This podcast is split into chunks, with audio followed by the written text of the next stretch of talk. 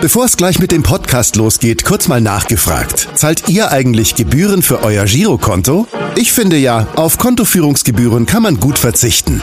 Deshalb wird dieser Podcast auch von der Sparda Bank Hamburg präsentiert. Dort gibt's nämlich das kostenlose Gehaltskonto für 0 Euro. Mein Tipp? Jetzt mit nur wenigen Klicks online oder in der Filiale zur Sparda Bank Hamburg wechseln und Gebühren sparen. Und nun geht's los mit dem Podcast. Präsentiert von der Sparda Bank Hamburg. HSV. Wir müssen reden. Der Abendblatt Podcast rund um den Hamburger Sportverein. Moin und herzlich willkommen zur 68. Ausgabe von HSV. Wir müssen reden. Heute ist wieder mal Montag, Montag der 11. Januar.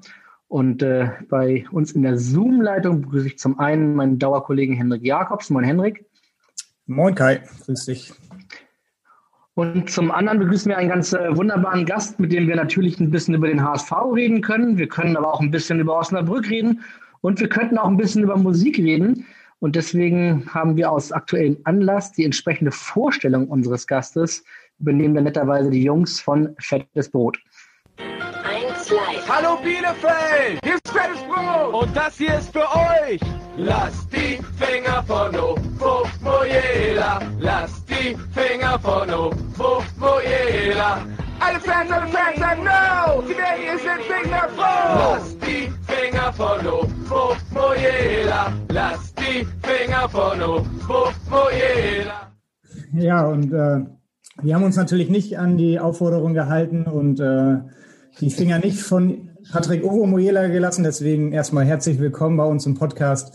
Patrick Ovo, Ovo Mojela. Moin, moin. Ja, moin, moin und äh, vielen Dank für, für die Einladung erstmal und auch für das äh, nette Intro an die Jungs von, von Fettes Brot.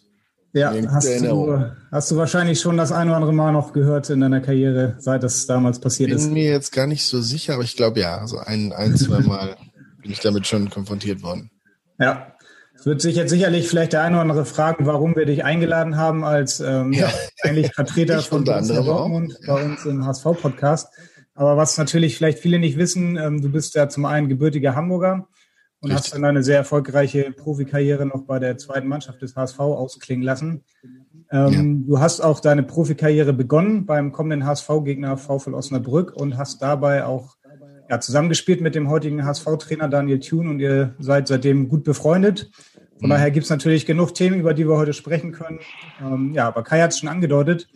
Wir wollen mit der Musik einmal anfangen und wir haben hier gerade schon ja, musikalisch gehört, König Boris. Mhm. Und ähm, ja, bevor wir darüber noch sprechen, hat er auch noch eine Frage an dich.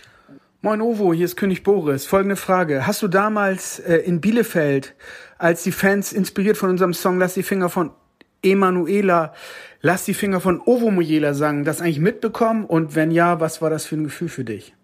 Ich hoffe, dir geht's gut. Liebe Grüße. Ciao. ja, ja, mir geht's gut. Danke. Und äh, schöne Grüße erstmal zurück. Äh, nicht nur an, an König Boris, sondern natürlich an die, an die Jungs der Truppe. Ähm, ich habe das natürlich mitbekommen damals. Ähm, und das, das Lied war ja sowieso ein totaler Ohrwurm äh, zu dem Zeitpunkt, auch in, in, in hoch und runter im Radio. Das hat man natürlich dann auch erkannt, als die Fans das dann benutzt und, und umgedichtet haben. Und ähm, ja, erstmal fühlte ich mich sehr geehrt, insbesondere natürlich dann, als Fettes Brot das selber nochmal im Studio da bei 1 Live, also dem, dem jungen Sender des WDRs quasi, äh, ähm, äh, selber eingesungen hatten nochmal. Das, das war unfassbar und war, war, war eine totale Ehre, also ist immer noch für mich eine totale Ehre. Ähm, und ich habe das, äh, hab das total abgefeiert, muss ich ehrlich sagen. Also ich habe das Lied, da haben natürlich dann auch alle Spatzen, ich sage jetzt mal in Bielefeld, von den Dächern gepfiffen. Und, ähm, und immer, wo ich hinkam, wurde ich damit quasi begrüßt. Also da haben sie, da haben sie schon etwas ausgelöst. Aber es war, war eine total schöne, schöne Sache und auch eine schöne Erinnerung immer noch ähm, für mich. Ähm, und war ja dann so ein bisschen auch eine, eine Verbindung zwischen mir und Fettes Brot, wobei äh, König Boris, glaube ich, äh, war in der Stufe meines Bruders auf der gleichen Schule, wo ich auch war in Hamburg. Und also ein bisschen, ich weiß nicht, zwei oder drei Stufen über mir, drei Stufen über mir auf jeden Fall. Ähm, da hatte ich eh immer schon so das Gefühl, ja, ich bin ganz nah dran an Fettes Brot, so und auf einmal singen sie meinen Namen. Also das war dann schon irgendwie war schon ganz cool. War ja dann, oder ist ja eine der erfolgreichsten äh, Bands so gewesen, aus Hamburg sowieso, aber ich glaube in, im, im Sprechgesang, im modernen Sprechgesang überhaupt in Deutschland. Ja, 15 Jahre ist das äh, Ganze jetzt mittlerweile her. Das kommt dann irgendwie so ein bisschen vor, als wenn, wenn man das jetzt nochmal hört, als wenn das mhm. gestern gewesen wäre. Ähm, bist du noch mal danach immer mal wieder auch auf Konzerten von den Jungs gewesen oder, ähm, oder hat, hat es sich dann auch mit der Verbindung nur mit dem Song und der Schule? Nee, auf Konzerten war ich äh, tatsächlich nicht. Ähm, auf, ich bin nicht ganz sicher, auf welchem Festival sie aber aufgetreten sind, wo ich war. Dann habe ich sie, dann gab es eine, eine nette Geschichte, da haben die Jungs von Fettes Brot, was war denn das? Das war in Hamburg in, in der Nähe der, vom, vom, vom, äh, ich sag jetzt mal hier, wer heißt denn das? Heiligen Geistfeld. Ähm, da gab es eine Veranstaltung, das war irgend so eine Bühnen, Geschichte, wo ich mit ein paar St. Pauli Ex-St. Paulianer-Spielern und einem ehemaligen Trainer oder äh, auf der Bühne saß. Es war eher so eine Talkshow, so eine Jahresshow, auch so ein bisschen lustig gemacht. Und da das fettes Brot die Bar äh, gemacht. Also die waren da tatsächlich am Ausschenken. Ähm, da haben wir uns nochmal äh, gesehen und auch danach zusammen äh, ein Bierchen getrunken in einer dunklen Spielunke äh, da in der Nähe der Feldstraße. Ähm, und äh, wo noch eins Live Krone, also die große der große Radiopreis hier im beim, vom WDR auch wieder von eins Live ähm, im im Westen. Da waren die Jungs dann auch ein paar Mal, da hat man sich getroffen und dann auch mal ein, ein Bierchen an der an der Bar geholt. Also über die Wege gelaufen äh, bin ich äh, sind wir uns ein paar Mal, aber auf dem Konzert war ich nicht, nur auf dem Festival, wo sie aufgetreten sind, aber es ist immer Party auf jeden Fall. Mhm. Du warst damals ja schon 25 Jahre alt und hast, ja, deine Profikarriere war gerade so, ja, du warst in aller Munde, bist Nationalspieler dann geworden in Bielefeld und hast aber ja dann vorher und nachher auch noch bei dem einen oder anderen Profi- und Amateurclub gespielt. Da werden wir auf jeden Fall auch heute noch ähm, ein paar schöne mhm. Geschichten hören. Ganz äh, zum Anfang wollen wir aber jetzt über den kommenden äh, Gegner Osnabrück sprechen. Da ist deine Karriere ja sozusagen gestartet, kann man denke ich mhm. so sagen. Und äh, ja, du hast Daniel Thune kennengelernt, den HSV-Trainer. Und ihr seid ja seitdem eng befreundet. Vielleicht kannst du mal erzählen, wie diese Freundschaft dann entstanden ist. Und du bist ja, glaube ich, sogar auch Patenonkel von seinem Sohn, richtig? Richtig, ähm, ja, richtig. Danny habe ich in, in Osnabrück kennengelernt. Ich war damals, als ich nach Osnabrück gegangen bin, das muss ich überlegen, es war 2001, ich war also noch 21, als ich da angekommen bin, relativ ja, ich bin jung und auch ähm, habe davor beim Lüneburger SK zwar schon schon äh, drei Jahre in der dritten Liga gespielt. Osnabrück war auch dritte Liga zu, zu dem Zeitpunkt, damals noch Regionalliga. Ähm, ich glaube, es war gerade zweigleisig geworden, die Regionalliga. Ähm, war dann aber schon so, da Osnabrück auch Zweitliga-Absteiger war zu dem Zeitpunkt schon der nächste Schritt für mich und so ein Schritt in Richtung richtig Profifußball. Ähm, und Danny war Kapitän. Also ich kam dahin und kannte ihn eigentlich nur als Gegenspieler eben. Und man hat sich auch als Gegenspieler natürlich schon das ein oder andere Mal äh, auf dem Platz getroffen und unterhalten, aber nicht viel.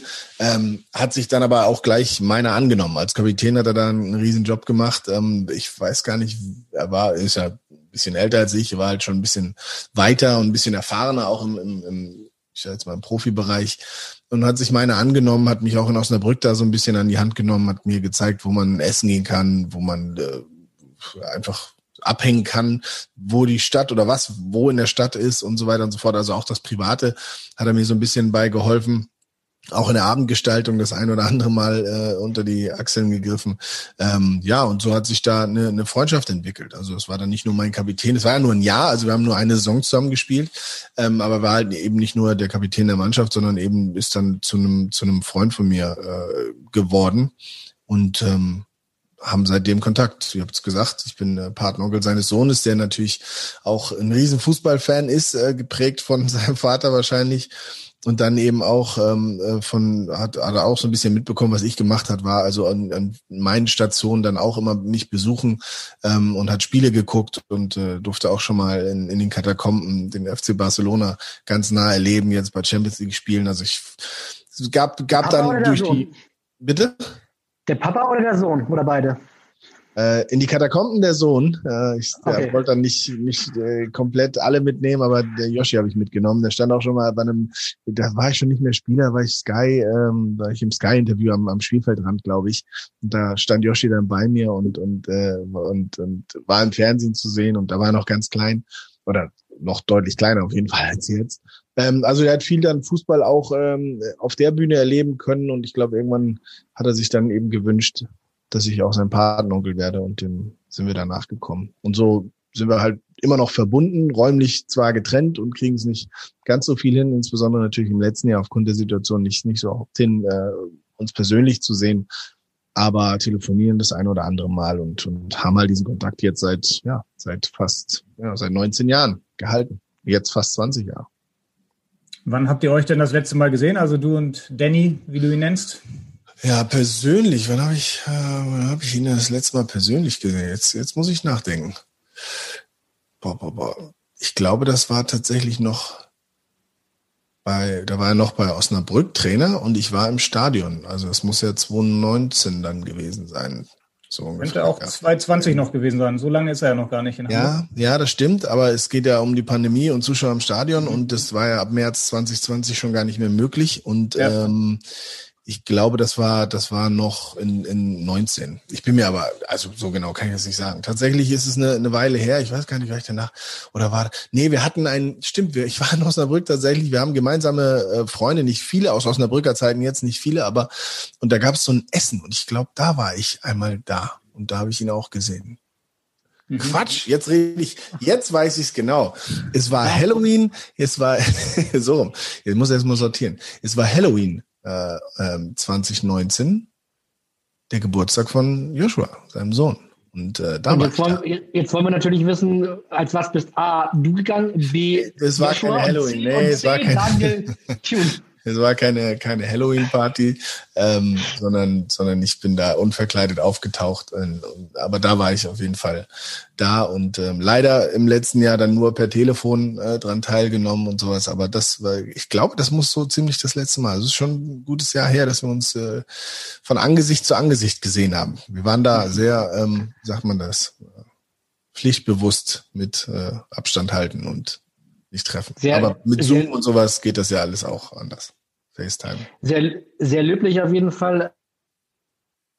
Ähm, jetzt bist du gebürtiger Hamburger, ich habe gerade schon gesagt, äh, hast du jetzt dann, guckst du ein bisschen genauer hin beim HSV, seitdem Daniel jetzt äh, da Trainer geworden ist? Ja, klar. Also das habe ich in, in Osnabrück natürlich auch. Ähm, es sind dann ja auch immer irgendwie, oder es sind dann in dem Fall äh, Dannys Vereine ja auch Vereine, die mich irgendwie interessieren. Einerseits, weil ich da selbst gespielt habe und, und weil er eben Trainer ist. Mm, und äh, Hamburg eben auch, weil, weil er der Trainer ist und weil es meine Heimatstadt ist, ich so ein bisschen da gespielt habe jetzt, wobei ich sagen muss, also Profimannschaft habe ich beim HSV ja nicht stattgefunden.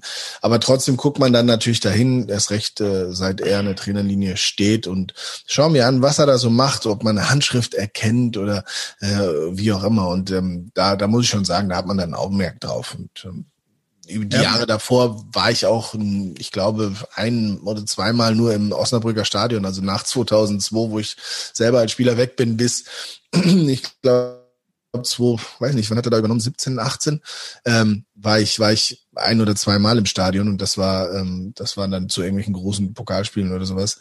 Und ähm, danach war ich dann halt, halt auch ein paar Mal da, um ihn live bei der Arbeit zu sehen, so ungefähr. Ganz so oft nicht, weil ich oft selbst arbeiten muss, wenn, wenn Spiele sind, äh, durch Kommentieren und so weiter. Aber ähm, das bringt einem das Ganze natürlich wieder näher und äh, macht den Anlass zu einem noch schöneren, da mal wieder hinzufahren. Mhm. Du hast die Handschrift ja gerade schon angesprochen. Du guckst ja sehr viele Fußballspiele auch für Borussia Dortmund als Fußballexperte insgesamt. Wenn du den HSV guckst mit Daniel Thune, äh, erkennst du da schon eine Trainerhandschrift von ihm? Ja, ich glaube schon, dass das ähm, alles sehr sehr strukturiert ist. Und das ist gar kein, also negativ, das ist oft negativ behaftet, so als strukturiert. Nee, ich finde nicht. Also man, man erkennt an der Handschrift, sie ähm, haben natürlich extrem ähm, äh, spielen, spielen Ballbesitzfußball, aber sehr attraktiven Fußball. Sie wollen ja nach vorne spielen, ne? Und das ist recht zielstrebig, ähm, haben eine, eine finde ich, wahnsinnig spannende Mannschaft auch dafür. Ähm, und er kriegt es, kriegt es gut hin mit der Truppe. Also die, die, der Zwei-Punkte-Schnitt, den sie ja jetzt momentan innehaben, ähm, spricht natürlich einiges dafür. Hatten jetzt so ein kleines Loch nach einem sensationellen Start auch, haben sie jetzt so ein kleines Loch äh, mal gehabt oder erlebt ähm, und sich da jetzt auch wieder rausgekabbelt. Ähm, und ich, ich glaube, man sieht schon, was er da verändern will. Ähm, das ist jetzt keine Mannschaft, die, äh, die im Sommer aus dem Vollen schöpfen konnte und irgendwelche potenziellen Erstligaspieler überall geholt hat, aber doch ähm, die Verpflichtung und die Spieler drin hat, die es äh, Daniel eben auch erlaubt, seinen, seinen Stil zu spielen. Ähm, ähm, und, und gepflegten Fußball, äh, Offensivfußball auch zu spielen. Und wenn man da noch einen Stürmer hat, der ständig trifft, dann, dann, dann, dann sieht das Ganze am Ende ganz gut aus. Und wichtig ist natürlich gerade beim HSV, und das weiß ich selber, auch wenn ich nur kurz da war, ähm, die Ergebnisse einzufahren und möglichst schnell in, in Richtung erste Liga zu marschieren. Alles andere, dann wird sehr turbulent und windig in Hamburg. Ähm, und ähm, da ist er auf einem guten Weg. Da freue ich mich drüber. Stichwort gepflegt. Äh, wir haben natürlich Daniel auch gebeten, uns äh, eine kleine Grußnachricht an dich zu schicken. Und äh, ja. Er hat eine Frage an dich, eine, eine sehr haarige Frage. Moin Ovo. Natürlich darf eine Frage von mir nicht ausbleiben. Ich hatte ja auch das Vergnügen, vor ein paar Tagen bei den Kollegen vom Abendblatt zu sein und ähm, jetzt wünsche ich dir natürlich dort auch sehr, sehr viel Spaß. Und meine Frage an dich oder vielmehr Geschichte, die uns verbindet. Im Sommer sind es 20 Jahre, dann Wechsel nach Osnabrück. Wir haben, glaube ich, ähm, sehr viel Zeit miteinander verbracht und ich erinnere mich so an unser DFB-Pokalspiel. Wir haben Rostock geschlagen. Du hast ein sensationelles Tor geschossen und das ganze Stadion hatte ich gefeiert. Ähm, glaube ich eigentlich weniger wegen des Tores, sondern wegen deiner Frisur viel mehr. Und sie haben alle laut halt Shaggy gerufen und ähm, ja, Haare, das ist mein Stichwort. Ähm, wir haben ja auch mal versucht, deine Haarpracht in eine etwas andere Ordnung zu bringen. Und ähm, vielleicht magst du ja mal erzählen, ähm, wie angenehm es sich doch anfühlt, ähm, wenn man versucht, Haare zu entkrausen. Ja, Oha, eine sehr, sehr ja, haarige Frage von Daniel Thiem. Vielen Dank. Ja, also erstmal wirklich schöne Erinnerung, äh, gerade an das Pokalspiel. Das war ja dann auch ziemlich zu Beginn meiner Zeit in, in Osnabrück und in der Tat haben wir den damaligen Erstligisten Hansa Rostock rausgeschmissen in einem, ich finde, wie ich finde, von uns allen sensationellen Spiel, wo ich auch so ein bisschen äh, ja auftauchen durfte, hat Danny ja erwähnt. Ähm, äh, Großartige Erinnerung, ja, und eine ganz starke Erinnerung. Ich hatte damals oft ähm, so ich sag jetzt mal, also nicht so lange Haare wie jetzt und habe mir aber oft so Cornrows flechten lassen. Ähm, damals war Shaggy eben auch äh, in der Musik ganz groß. Der hat dann auch in einigen Videos diese, diese Frisur gehabt, deswegen der Spitzname Shaggy. Der ist dann tatsächlich da in, in Osnabrück auch entstanden zu der Zeit. Ähm, was Danny aber meint, ist, wir haben versucht, meine Haare zu glätten. Ich, ich weiß nicht warum. Danny, Danny hat ja auch äh, das öfter gemacht. Der hat nicht ganz so krauses Haar wie ich, aber er, er hat sie auch immer geglättet damals. Und ähm, das wollte ich eigentlich auch mal, oder das wollte ich, wollte ich machen. Und da hat er mir bei geholfen. Wie gesagt, er war der ältere, der erfahrenere von uns beiden. Ähm, das Dumme, was passiert ist, wir haben das Zeug zu lange drin gelassen. Und das ist ein recht äh, aggressives Zeug und fing dann wahnsinnig an zu brennen auf meiner, auf meiner Kopfhaut und hat dafür so ein paar Verbrennungen und Entzündungen gesorgt, die man natürlich unter den Haaren nicht sehen konnte, ich aber deutlich gespürt habe. Ein bisschen Haarverlust war auch dabei, den ich auch verkraften konnte. Aber es war, wir haben herzlich drüber gelacht, wie, äh, weil ich einfach sagte, na, das muss, das funktioniert schon. Also die werden schon noch glatt, lass mal noch ein bisschen drin, so ungefähr. Und ja, äh, ich war kurz vor, vor dem Gesamtverlust meiner Haarpracht und wäre dann wahrscheinlich heute nicht als, als äh, der, der ich bin, bekannt mit der Frisur, sondern als Glatzenträger, weil ich äh, nur noch Narben auf dem Kopf hätte. Also es war, war kurz vor knapp, aber am Ende haben wir viel drüber gelacht, nachdem dann die Wunden am Abheilen waren, so ungefähr. Ja. Ja, sehr schöne Aber Geschichte. Ja. Ähm, äh, auf jeden Fall gute Anekdote, die Daniel Thüner nochmal ausgegraben hat. Ähm, ja. Euer Trainer damals war Jürgen Gelsdorf. Hat er das mitbekommen? Mhm. Ähm, was hat der dazu gesagt? äh, ich, weiß ich gar nicht. Wie gesagt, ich habe damals ja, ich kam, glaube ich, mit, äh, ich bin mir nicht sicher, ob ich mit den Zöpfen ankam. Dann waren sie offen. Dann habe ich sie mal blond gefärbt gehabt. Das war aber, glaube ich, kurz vorher. Ähm, und so weiter. Damals war ich da sehr... Ähm, ja, habe ich da sehr viel rumexperimentiert mit dem Zeug. Also das wird er wahrscheinlich nicht mitbekommen haben. Hat, hat sich, Jürgen hat sich auf andere äh, Sachen konzentriert bei mir. Damals war ich ähm, noch ein bisschen, ja, ich sage noch nicht so ganz professionell wie zum Beispiel Daniel, der das Ganze natürlich schon schon erlebt hat und ein bisschen weiter war und mir da auch ab und zu in den Arsch äh, treten musste, wenn ich das hier so sagen darf. Ähm, und das auch getan hat. Und da gab es auch lustige Anekdoten, wie so ein Training. Ich habe damals nicht, ich war Junggeselle, erste Mal eigene Bude. Also das war das erste Mal, dass ich nicht zu Hause gewohnt habe, mit, mit 21 damals. Ähm, und da war halt Kochen und Einkaufen und all das war noch nicht so. Ne? Dann hatte dann eine, eine kleine Bude nicht weit vom Trainingsgelände in Osnabrück. und ähm, habe bis bis zur allerletzten Minute geschlafen, musste dann fünf Minuten zum Trainingsplatz laufen, habe trainiert und bin wieder zurück und habe mich oft auch wieder hingelegt so ungefähr. Und habe aber selten gefrühstückt äh, oder vernünftig gegessen vom Training. Und irgendwann, da gab es auch eine Situation, da hat Danny fast auf dem Boden gelegen vor Lachen äh, und hinterher hat zu mir gesagt, sag mal, wie, wie doof bist du eigentlich? Da bin ich im Training irgendwie nach einem Zweikampf, den ich verloren habe, nicht hinterhergelaufen, äh, weil äh, und, und Jürgen Gelzow hat, äh, hat äh, mich dann gefragt, warum rennst du nicht hinterher? Und ich habe gesagt, ja, ich hätte ihn eh nicht gekriegt. Also total eine bescheuerte Antwort, die man aber im heutigen Jugendfußball auch noch oft hört, wenn, wenn Jungs einfach nicht mehr hinterherlaufen. Ja, krieg ich doch eh nicht. Ähm, und dann äh, hat er irgendwie noch hinterhergeworfen, ja, dann musst du, musst du mehr frühstücken. Und dann habe ich nochmal, ja, so ein richtiges Dumpf obendrauf gesagt, ja, ich frühstücke nie. also alles preisgegeben, was was total falsch war. Und äh, ja, dann, dann habe hab ich dafür richtig, äh, richtig ja, Ärger gekriegt, sage ich jetzt mal, oder wie, wie das sein kann und wie, wie unprofessionell das wäre. Und Danny hat sich, ich glaube, tagelang totgelacht, wie doof man auf solche Fragen antworten kann und warum man nicht einfach die Schnauze hält, so ungefähr. Aber ja, Zumindest ähm, Jürgen Gelsdorf und ich, das war keine, keine ganz große Liebesgeschichte damals in Osnabrück. Okay, zumindest Punkte für Ehrlichkeit kann man dir attestieren. Immer. Ähm, du hast schon gesagt, also ihr habt jetzt äh, nun wirklich seit 20 Jahren seid ihr befreundet. Ähm, ab, ab, wann war dir, wann war dir klar, dass, dass es bei Daniel so eine, eine Trainerrichtung gehen kann und dass das vielleicht auch ein bisschen, ein bisschen steiler gehen könnte? Ja, also, er hatte jetzt auch große Schritte gemacht. Mir war schon klar, dass Daniel im Trainergeschäft ähm, ähm richtig Fuß fassen wird. Äh, er ist dann ja ein der Jugendtrainer gewesen. Da habe ich dann, habe ich ihn auch mal besucht und habe da mal zugeguckt, so ein bisschen beim Training und auch bei Joshuas Training, der dann auch beim, beim Osnabrück äh, äh im Nachwuchs gespielt hatte.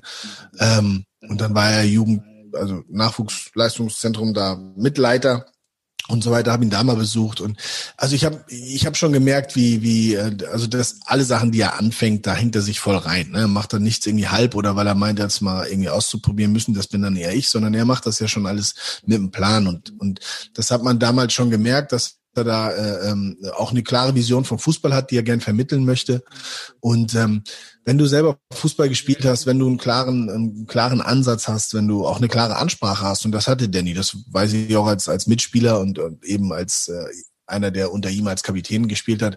Wenn du das hast, dann hast du viele Voraussetzungen, die auch im Trainergeschäft dann eben wichtig sind. So. Äh, das Größte ist aber, du musst wissen, wo, worüber du sprichst. Also du musst Fußball verstehen. Und das war immer so, wann immer wir zusammen im Stadion Fußball geguckt haben oder über Fußball gesprochen haben, dann sind seine Ansichten eigentlich meiner Meinung nach immer, immer gut und, und richtig und wichtig gewesen. Und ähm, deswegen konnte ich mir das gut vorstellen spätestens dann, als ich gesehen habe, was er mit Osnabrück geleistet hat, ja mit einer Mannschaft, von der man nicht unbedingt erwarten konnte, nachdem, ich glaube, er hat übernommen, da waren sie, standen sie schlecht, da hat sie quasi vom Abstieg gerettet und im nächsten Jahr sind die äh, marschiert, als wäre da, wäre da der FC Barcelona zufällig in der zweiten Liga gelandet, so ungefähr. Also übertrieben gesagt. Ne? Also hat er schon was bewegt mit ein bisschen Arbeit und fast dem gleichen Kader, äh, ohne viel Geld ausgeben zu können. Also da hat man einen guten Job gemacht, insgesamt in Osnabrück, glaube ich. Aber eben als Trainer musst du in der, in der täglichen Arbeit eben den, den größten Job leisten und äh, die Jungs halt das Ganze, also die komplette Zeit dran glauben lassen. Und das war schon erstaunlich, wie er das gemacht hat. Das hat ihn wahrscheinlich auch auf die große Bühne bei vielen äh, Vereinen, potenziellen größeren Vereinen äh, gebracht. Und äh, letzten Endes ist es der HSV geworden, was dann schon eine, ich sage jetzt mal, ich glaube auch ein, nicht zu erwartender großer Schritt war, weil der HSV ist kein typischer Zweitligist, ne? ähnlich wie es, wie es dann Stuttgart keiner war oder so. Also es sind ja Vereine, die eigentlich in die erste Liga gehören und auch so aufgebaut sind, auch so funktionieren. Beim HSV funktionieren andere Dinge sogar noch ein bisschen anders als bei jedem anderen Erstligisten so ungefähr.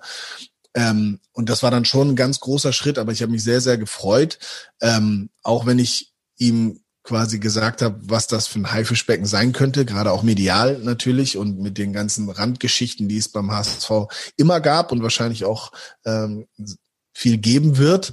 Aber ähm, da, damit kann man ja auch arbeiten. Also wie gesagt, wenn man das weiß, dann kann man das natürlich auch ähm, dementsprechend behandeln. Und äh, ich habe ihm gesagt, ich freue mich riesig äh, und hoffe, dass das funktioniert. Und er ist da jetzt auf einem guten Weg. Ähm, sich da noch ähm, oder dem Ganzen, nicht sich, sondern dem Ganzen noch die Krone aufzusetzen, wenn er mit der Mannschaft eben jetzt so weitermarschiert bis zum Sommer. Ja, du hast es gesagt, es funktioniert gut mit Daniel Thune als Trainer. Wie ist das eigentlich bei dir? Warum bist du selbst nie Trainer geworden? Gab es die Überlegungen oder war das von Anfang an für dich klar, dass das nichts für dich ist? Früher war es eigentlich klar für mich, dass, dass es nichts für mich ist, ähm, hat aber eher damit zu tun auch, ähm, dass ich sehr lange sehr jung war im Kopf und ähm, als Spieler immer dachte, boah, nee, also ich war auch nicht, wie ich schon schon angedeutet habe, der allerdisziplinierteste Spieler, ähm, war habe vieles eben auch dem dem Spaß an der Freude hinten angestellt und ähm, das war eben mein Weg. Aber auch ich werde natürlich älter und habe Dinge anders gesehen und das ist jetzt aktuell gerade auch ein Thema. Ich habe vor zweieinhalb Jahren, ja, jetzt sind es fast drei Jahre, also jetzt sind es drei Jahre, habe ich ähm, die Trainer A-Lizenz äh, abgeschlossen, ähm, was mich natürlich auch befähigt, äh, alle Amateurklassen zu trainieren, alle Jugendklassen zu trainieren und auch Bundesliga ähm, Co-Trainer zu sein, also auch im Profibereich als, als Co-Trainer zu arbeiten. Äh, die habe ich gemacht und habe ähm, jetzt das letzte halbe Jahr äh, quasi als Trainerpraktikant beim BVB in der A-Jugend äh, verbracht. Und auch da ist jetzt im Moment noch nicht das letzte Wort gesprochen. Also ich schnupper gerade auch in diesen Bereich rein und es interessiert mich schon. Ich habe damals tatsächlich auch beim HSV äh, bei meinem bei meinem sechs Monaten Stint da bei den Amateuren gemerkt, dass dass es irgendwie Spaß macht, mit jungen Spielern zu zu arbeiten, dass ich da glaube ich auch einen ganz guten Draht zu den Jungs äh, ha hatte und und habe immer ähm, zu den Jüngeren. Und äh, natürlich auch Spaß daran habe, Erfahrungswerte weiterzugeben. Und ähm, dass ich was vom Fußball verstehe, das nehme ich für mich einfach mal an, sonst wäre ich wahrscheinlich auch in dem, was ich mache, äh, nicht mehr erwünscht. Ähm, denn da geht es ja immer darum, Fußball zu verstehen und, und auch so ein bisschen zu erklären und äh, nichts anderes. Aber doch mit viel mehr Inhalt ist es auch als Trainer. Ne? Du musst was verstehen von, von dem, was du da tust und musst den Jungs das vermitteln können, ähm, wie sie es vielleicht besser machen oder was du für eine Idee hast und was gemacht werden soll. So und da, da habe ich mich jetzt gerade bin ich mich da am reinfuchsen und ähm, finde das mega spannend. Das soll nicht heißen, dass ich äh, ab Sommer irgendwo Trainer sein möchte oder äh, im Trainerstab unbedingt sein muss. Aber ich schließe es mittlerweile auch gar nicht mehr aus, äh, diesen Weg einzugehen. Aber die mediale Arbeit, die ich machen darf für, für Borussia Dortmund, für die Bundesliga selber ähm, äh, und international, die, die macht halt auch wahnsinnig viel Spaß. Ähm, aber dieses Fußballgeschäft und dieses Daily Business auf dem Trainingsplatz zu stehen, was ich jetzt wieder erleben durfte in den letzten, äh, ja, waren fünf Monate, fünf, sechs Monate ähm, bei der A-Jugend, das, das liegt mir eigentlich auch sehr. Ne? Du fühlst dich einfach wieder wie damals. So, du gehörst wieder zu einer Mannschaft und äh, das ist schon auch ein cooles Gefühl. Also ich bin da, bin da mittlerweile sehr, sehr offen und habe da sogar richtig Interesse dran, das mal vielleicht sogar noch mehr und noch höher äh, auszuprobieren. Noch höher würde dann heißen, vielleicht sogar irgendwann mal Profifußball oder könnte sich der Jugendbereich reizen? Ähm, wo würdest du dich da am ehesten sehen? Ja, also der Jugendbereich reizt, äh, reizt mich schon sehr. Deswegen wollte ich das auch machen. Ich hätte natürlich auch fragen können, ob ich ähm, bei, bei den Profis des BVB äh, zugucken darf. Ich jetzt gut, im letzten Jahr war es schwierig aufgrund der Pandemie, aber generell habe ich da ja auch äh, alle Türen offen und konnte mich da frei bewegen. Und es wäre wahrscheinlich auch nicht schwer zu dem Zeitpunkt gewesen zu sagen, kann ich mir hier jeden Tag alles angucken, so ungefähr. Aber ich wollte da richtig in die Materie reinkommen und habe gedacht, auch im Nachwuchs, das interessiert mich eben. Ich glaube, ähm, mit jungen Spielern umgehen, die kann man sehr, sehr viel mehr vermitteln noch, äh, meistens als, als eben gestandenen Profis. Ähm, und deswegen habe ich da auch nachgefragt und, und wollte U17, U19 und U23 beim BVB mir anschauen. Durch das Pandemiejahr wurde das alles ein bisschen schwierig. Letzten Endes war es die U19 jetzt erstmal. Und jetzt schauen wir gerade, wie es sinnvoll äh, weitergehen kann und funktioniert. Ähm, aber äh, da bin ich, wie gesagt, mittlerweile deutlich offener. Also die, diese Monate da mitzuerleben, was da auch hinter verschlossenen Türen passiert und so, das war wichtig. Ähm, ich habe aber auch gemerkt, dass es natürlich, also dass es schon ungefähr so ist, wie man sich das dann auch vorstellt, auch wenn man sonst auf der anderen Seite ist, eben auf, äh, als Spieler und nicht als Trainer. Ähm, ja, und jetzt muss ich mal schauen, wo die Reise hingeht. Also ich bin da, ich bin da in alle Richtungen offen und und ähm, habe mir da die ganz ernsten und finalen Gedanken auch noch gar nicht gemacht weil die Optionen aber auch noch gar nicht da waren. Also bisher waren es Praktika und reinschnuppern und ähm, wenn da irgendwann mal jemand kommt und sagt, hättest du eigentlich Lust und Zeit hier äh, Co-Trainer zu sein, ähm, im Trainerstab mitzuhelfen oder unsere U sonst was zu trainieren, dann würde ich mich damit auf jeden Fall befassen. Du hast eben gerade noch gesagt, äh, dass in dieser Hinsicht mit jungen Spielern zu arbeiten dir vor allen Dingen klar geworden ist bei deinem letzten Halbjahr in der U21 vom HSV wenn man so möchte, war ja dann allerletzter Profitrainer war Rodolfo Cardoso. Der hat auch eine Frage ja. an dich. Hola, Ovo. Rodolfo ist hier. Ich habe gehört, dass ich äh, deine letzte Trainer war. Da freue ich mich sehr. Ovo, äh, ich habe eine Frage für dich. Äh, wie, wie, hast du damals gemacht äh, bei uns äh, Fußballspiel, also Wochenende und die ganze Woche Training und dann bei Sky deinen Job weitermachen, weiterzumachen? Also das, ich, äh, das ist eine Frage, wo ich äh, einfach äh, wissen soll, weil äh, das ist nicht einfach. Und damals äh, hast du bei uns äh, kein Training gefällt. Da warst du immer dabei und dann am Wochenende gespielt. Deswegen hast du wahrscheinlich äh, sehr, sehr viel oder sehr, sehr gut organisieren muss. Und okay, ich hoffe, dass bei dir alles gut geht. Ich wünsche dir ein neues Jahr viel, viel Erfolg und bleib gesund. Ciao. Ciao, sagt Rodolfo Cardoso. Ähm, ja, ist immer noch beim HSV im Verein tätig in unterschiedlichen ähm, Positionen. Und ja, du warst ja damals unter ihm Part-Time-Fußballer, Part-Time-Sky-Experte. Äh, ja, genau. ja, Rodolfo will wissen, wie du das damals organisatorisch gelöst hast. Ja, Erstmal vielen Dank auch da. Ähm, äh, auch Rodolfo kann ich nur das aller, allerbeste wünschen und Gesundheit natürlich. Ähm, vielen Dank für, für die lieben Worte. Und ähm, ja, es war, es war für mich ähm, gar nicht so leicht. Ähm, Sky hat so ein bisschen gedrängelt, die haben schon mit den Hufen geschart, äh, als ich noch äh, beim BVB unter Vertrag war. Und da war ich ja ähm, ein halbes Jahr nur noch am Trainieren beim BVB, hatte keinen Vertrag, habe so ein bisschen geschielt darauf, äh, was noch geht, wollte auch nicht alles machen, hatte so ein paar ähm, ja, lockere Anfragen oder nicht so spannende Anfragen, auch aus dem Ausland. Ähm, nach Amerika ging es nicht, sonst wäre ich sofort weg gewesen. Das war immer mein Traum, eigentlich da die Karriere zu beenden, aber Defensivspieler war nicht so interessant. Somit ähm, habe ich dann ja, eben geguckt, was, was sinnvoll wäre. Ich wäre fast im, im, im Herbst schon beim HSV gelandet. Ähm, ähm, damals war es so, dass äh, Fink noch Trainer war beim HSV, sie in Dortmund richtig unter die Räder gekommen sind. Ich sollte eigentlich Anfang der Woche zum Kreuzer ins, in die Geschäftsstelle und alles festzurren und wäre dann Profi geworden beim HSV, ganz normal. Äh, auch erste Mannschaft normal. So, und was passiert? Sie kommen unter die Räder. Fink äh, gibt den Jungs frei am nächsten Tag, glaube ich, und selber war er aber weggeflogen nach Mallorca oder keine Ahnung, zur Familie nach München, ich weiß es nicht.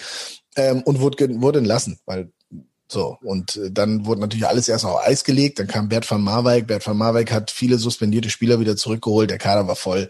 Moela kommt jetzt auf jeden Fall nicht. So, und dann hat es wieder zwei Monate gedauert. Ich habe alles andere abgelehnt und habe dann gesagt, okay, ich will aber zurück jetzt in die Heimat. Ich habe hier keinen richtigen Deal mehr in, in, in Dortmund und wo kann ich mich fit halten? Und dann bin ich bei den Amateuren gelandet, bei Rodolfo. So, und jetzt äh, endlich zur Antwort der Frage. Ähm, äh, ich hatte in diesem halben Jahr dann viel Sky gemacht und, und da war Champions League unter der Woche, da war am Wochenende dann auch die, die äh, normalen Spiele und als Co-Kommentator. Und das habe ich denen beim HSV aber auch ganz offen erklärt, dass das das ist, womit ich mein Geld jetzt verdiene. Ne? Und natürlich auch deutlich mehr als bei den Amateuren vom HSV, muss man ja auch mal ehrlich sein.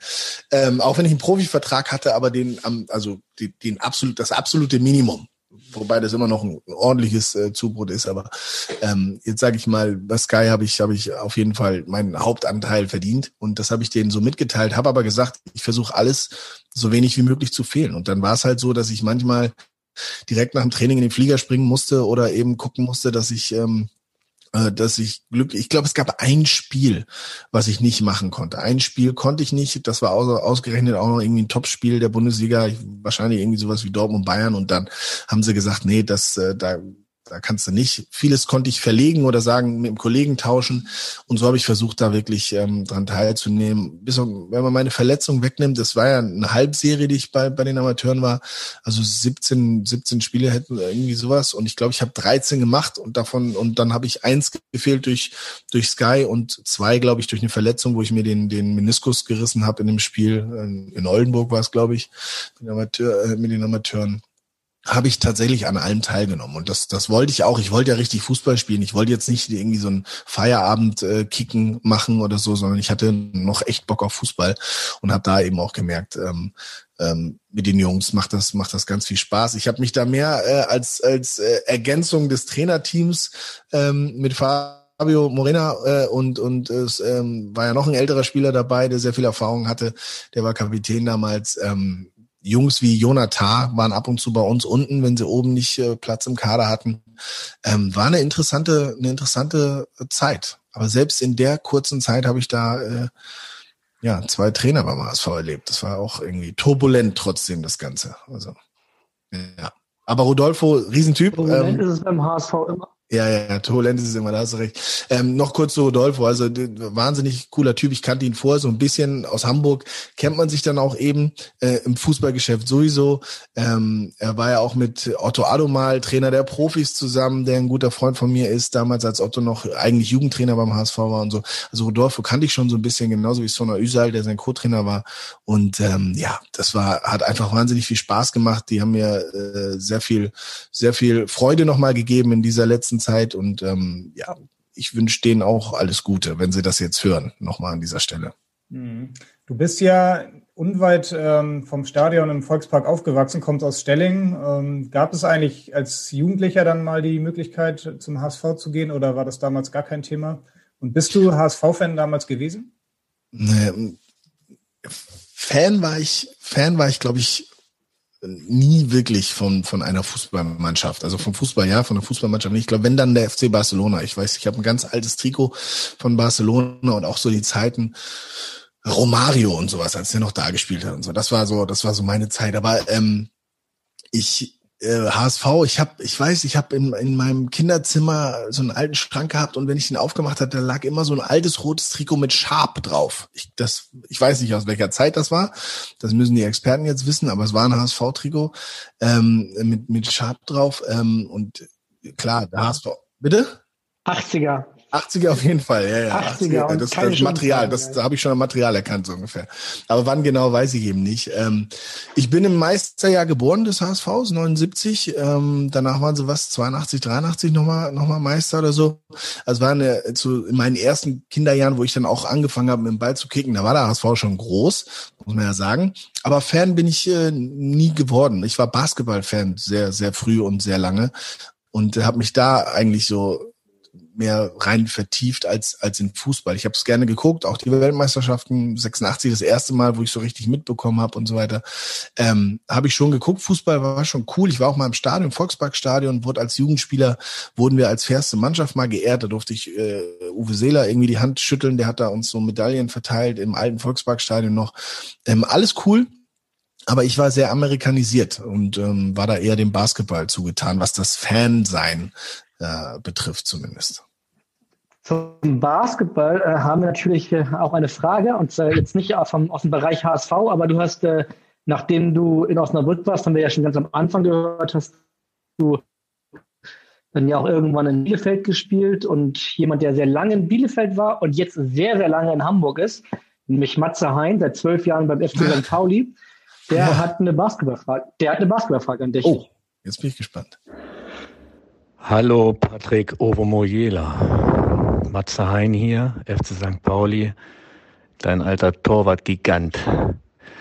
Ich habe gehört, du bist beim besten Postka Podcast überhaupt äh, eingeladen, beim Abendblatt. Und ähm, da habe natürlich auch ich eine Frage. Stimmt es, dass du damals in den Zeiten, bevor du nach Bielefeld kamst und mal so richtiger Profi wurdest, auch überlegt hast, Basketballer zu werden? Tschüss, viele Grüße, bleib gesund und vor allem so wie du bist. Mach's gut, ciao, ciao. Ja, du hast es schon angedeutet, äh, eigentlich wolltest du Basketballer werden, ne? Matze Hein, mach nochmal nach. Ja, jetzt äh, wird ja echt eine, eine schöne äh, Reise in die Vergangenheit hier. Ja, Matze klar, mein, äh, mein Torwart, er hat es ja selbst gesagt, Torwart Gigant, ja. äh, Titan ist ja vergeben, deswegen ist er der Gigant äh, in Bielefeld. Äh, wahnsinnig schöne Zeit. Ich als junger Steppke, er als äh, alter Kapitän und, äh, und, und Torwart damals ähm, war, war eine schöne Zeit. Auf jeden Fall sehr, super, super Typ. Auch ihm alles Gute und viel Gesundheit, äh, gerade jetzt fürs neue Jahr und in der jetzigen Zeit. Ähm, ja, das ist richtig. Ich äh, wollte Basketballprofi. Na, das kann ich eigentlich nicht sagen. Also ich wollte Basketballer werden. Ob ich Basketballprofi werden wollte, weiß ich gar nicht. Aber ich habe viel lieber Basketball gespielt als ähm, Fußball in meiner Freizeit. Ich habe beides sehr, sehr gerne im Verein betrieben. Also es hat mir einfach wahnsinnig viel äh, Spaß gemacht. Ähm, ich habe beides sehr lange parallel im Verein gespielt, musste mich dann mit 18, 19, glaube ich, entscheiden. Also in den Herrenbereich in beiden, äh, in beiden Sportarten musste ich in den Herrenbereich wechseln und dann wurde die Zeit knapp beides zu machen. Vorher war es so, ich bin dreimal zum Fußball, zweimal zum Basketball, meistens aber eher dreimal zum Basketball, zweimal zum Fußball die Woche und dann gab es oft äh, die Möglichkeit, immer hatten wir Sonntagmorgens Fußball und Samstag war schon Basketball oder andersrum. Also es hat echt sehr, sehr gut funktioniert über viele, viele Jahre. Und ähm, Basketball war natürlich so eine Trendsportart, eine coole Sportart. Ne? So amerikanisiert habe ich ja schon gesagt, das war eine US-Sportart. Und ähm, ich habe auf dem Weg zur Schule mein Basketball gedribbelt, habe in der Schule in der Pause Basketball gespielt, Fußball auch, wenn Basketball gerade keiner kicken äh, äh, spielen wollte. Aber es war so war so das, was ich, wo ich mich eigentlich gesehen habe. Nur ähm, ich musste und das habe ich eben erwähnt, mich dann entscheiden und da ging's tatsächlich damals einfach darum, wo kann ich irgendwie ein paar Mark 50 Taschengeld einsammeln und muss nicht noch den Monatsbeitrag bezahlen. Und da war Fußball auch im, im Amateurbereich natürlich schon deutlich attraktiver. Ich habe auch in Basketball in der, in der dritten und vierten Liga ähm, äh, gespielt. Aber im Fußball gab es in der dritten Liga eben schon äh, im Vergleich zum Basketball Geld und im Basketball gab es Monatsbeitrag, den du bezahlen musst und sonst nichts. Und da war die Entscheidung relativ klar. Deswegen bin ich, äh, habe ich den kompletten Fußballweg äh, eingeschlagen und letzten Endes ist das natürlich auch eine ganz gute Entscheidung gewesen, will ich meinen.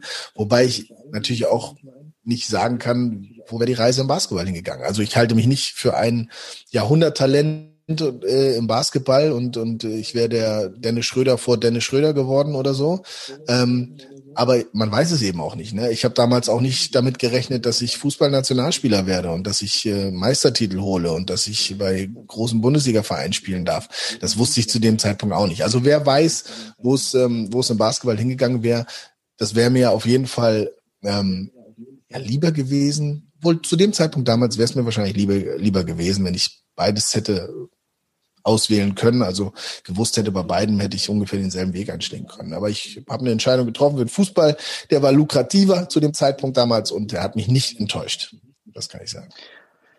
Lustigerweise wirst du dich mit Sicherheit nicht erinnern, aber äh, wir haben tatsächlich früher mal Basketball gegeneinander gespielt, weil Basketball war auch mein großes Steckenpferd. Ich war in Bramfeld immer und äh, ich meine, du warst grün-weiß. Das war ganz normal. Kann das sein? Ja. Oder? Ja, genau. Also das, äh, du hast ja, doch, warte, du hast absolut recht. Ich kann mich nicht mehr dran erinnern. nee, aber äh, hätte ich jetzt gerade gute Augen gemacht. nee, das stimmt. Ja, ich habe bei Grün-Weiß Eimsbüttel tatsächlich angefangen im Basketball und bin dann aber irgendwann zu ETV Hamburg gegangen und da da war es dann auch ein bisschen also besser. Qualität war einfach besser. Dann dann war es eben so Oberliga waren die Herren oft, da durfte ich schon mit äh, mitspielen. Dann sind sie aufgestiegen in die zweite Regio, haben ein bisschen erste Regio gespielt und ähm, äh, dann in diesen drei Jahren, da war ich echt sehr jung. Also Oberliga, nee, andersrum. Sie waren dritte, dritte Liga, also erste Regio. Da war ich 16, da durfte ich dann mal so ähm, mitmachen. Dann sind sie abgestiegen, zweite Regio. Und in meinem letzten Jahr war ich eigentlich schon in Lüneburg ähm, in Lüneburg äh, Regionalliga Fußballspieler, also Drittligaspieler im Fußball. Der Trainer hat aber einfach meinen Spielerpass behalten vom Basketball und äh, und ich habe dann tatsächlich noch mal nach also ewig nicht trainiert, sondern nur Fußball und habe dann noch mal Oberliga äh, äh Basketball gespielt mit den alten Jungs. Das war das war ganz cool. Also, also als Privatinteresse würde ich gerne einen eigenen Podcast mit dir über Basketball machen, aber wir sind ja irgendwie hier im Fußball ja, verhaftet, deswegen müssen wir, jetzt einen, müssen wir jetzt einen Bogen zurückfinden und ähm, du warst ja dann auch nicht so ganz, so ganz schlecht im, im Fußball, bist dann bei Stelling 88 Hamburger Meister geworden, Norddeutscher Meister geworden und mhm. ähm, du hast eben schon gesagt, wir machen so eine kleine Reise durch die Vergangenheit und wir haben tatsächlich aus dieser Zeit jetzt noch ein, zwei, sagen wir drei Fragensteller gefunden, die dir was, was sagen wollen oder was fragen wollen. Jetzt gib mal einen Tipp ab, wer könnte da so dabei sein? Äh, Stilling, äh, ja, der war ja da nicht mehr dabei, aber ähm, Ivan Klasnic taucht halt immer auf, weil der war auch bei Stelling 88, aber das war noch vor den Meister. Der, der war weg und dann sind wir Meister geworden, so rum. Ähm, der ist ja dann schon zu St. Pauli und hat äh, seine Karriere da gestartet. Und äh, könnte ich mir vorstellen. Ansonsten weiß ich es gar nicht.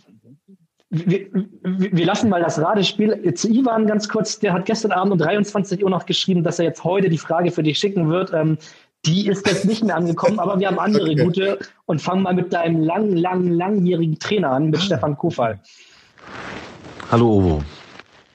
Ich hoffe, meine Stimme erkennst du noch. Der dich ja zumindest viele Jahre auf und neben den Sportplatz begleitet. Ich wurde hier gebeten, eine kleine Anekdote zum Besten zu geben.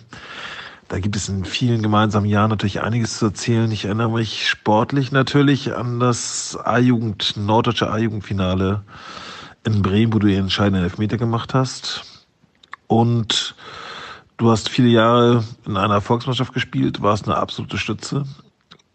Obwohl du immer der Jüngste warst und viel mit deiner Wachstumsfuge zu tun hattest.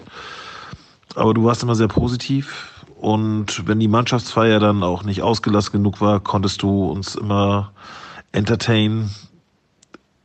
Überragend war immer dein Frosch. Kannst du den eigentlich noch? oh ja, da sind wir gespannt. Äh, danke, Stefan Kofall, dein ehemaliger also, Stelling 88. Ähm, ja, ja, trainiert äh, mittlerweile oder leitet eine Fußballschule von Real Madrid. Genau. Seit sechs Jahren und äh, ja, ja, sehr schöne Frage. Kannst du den Frosch noch?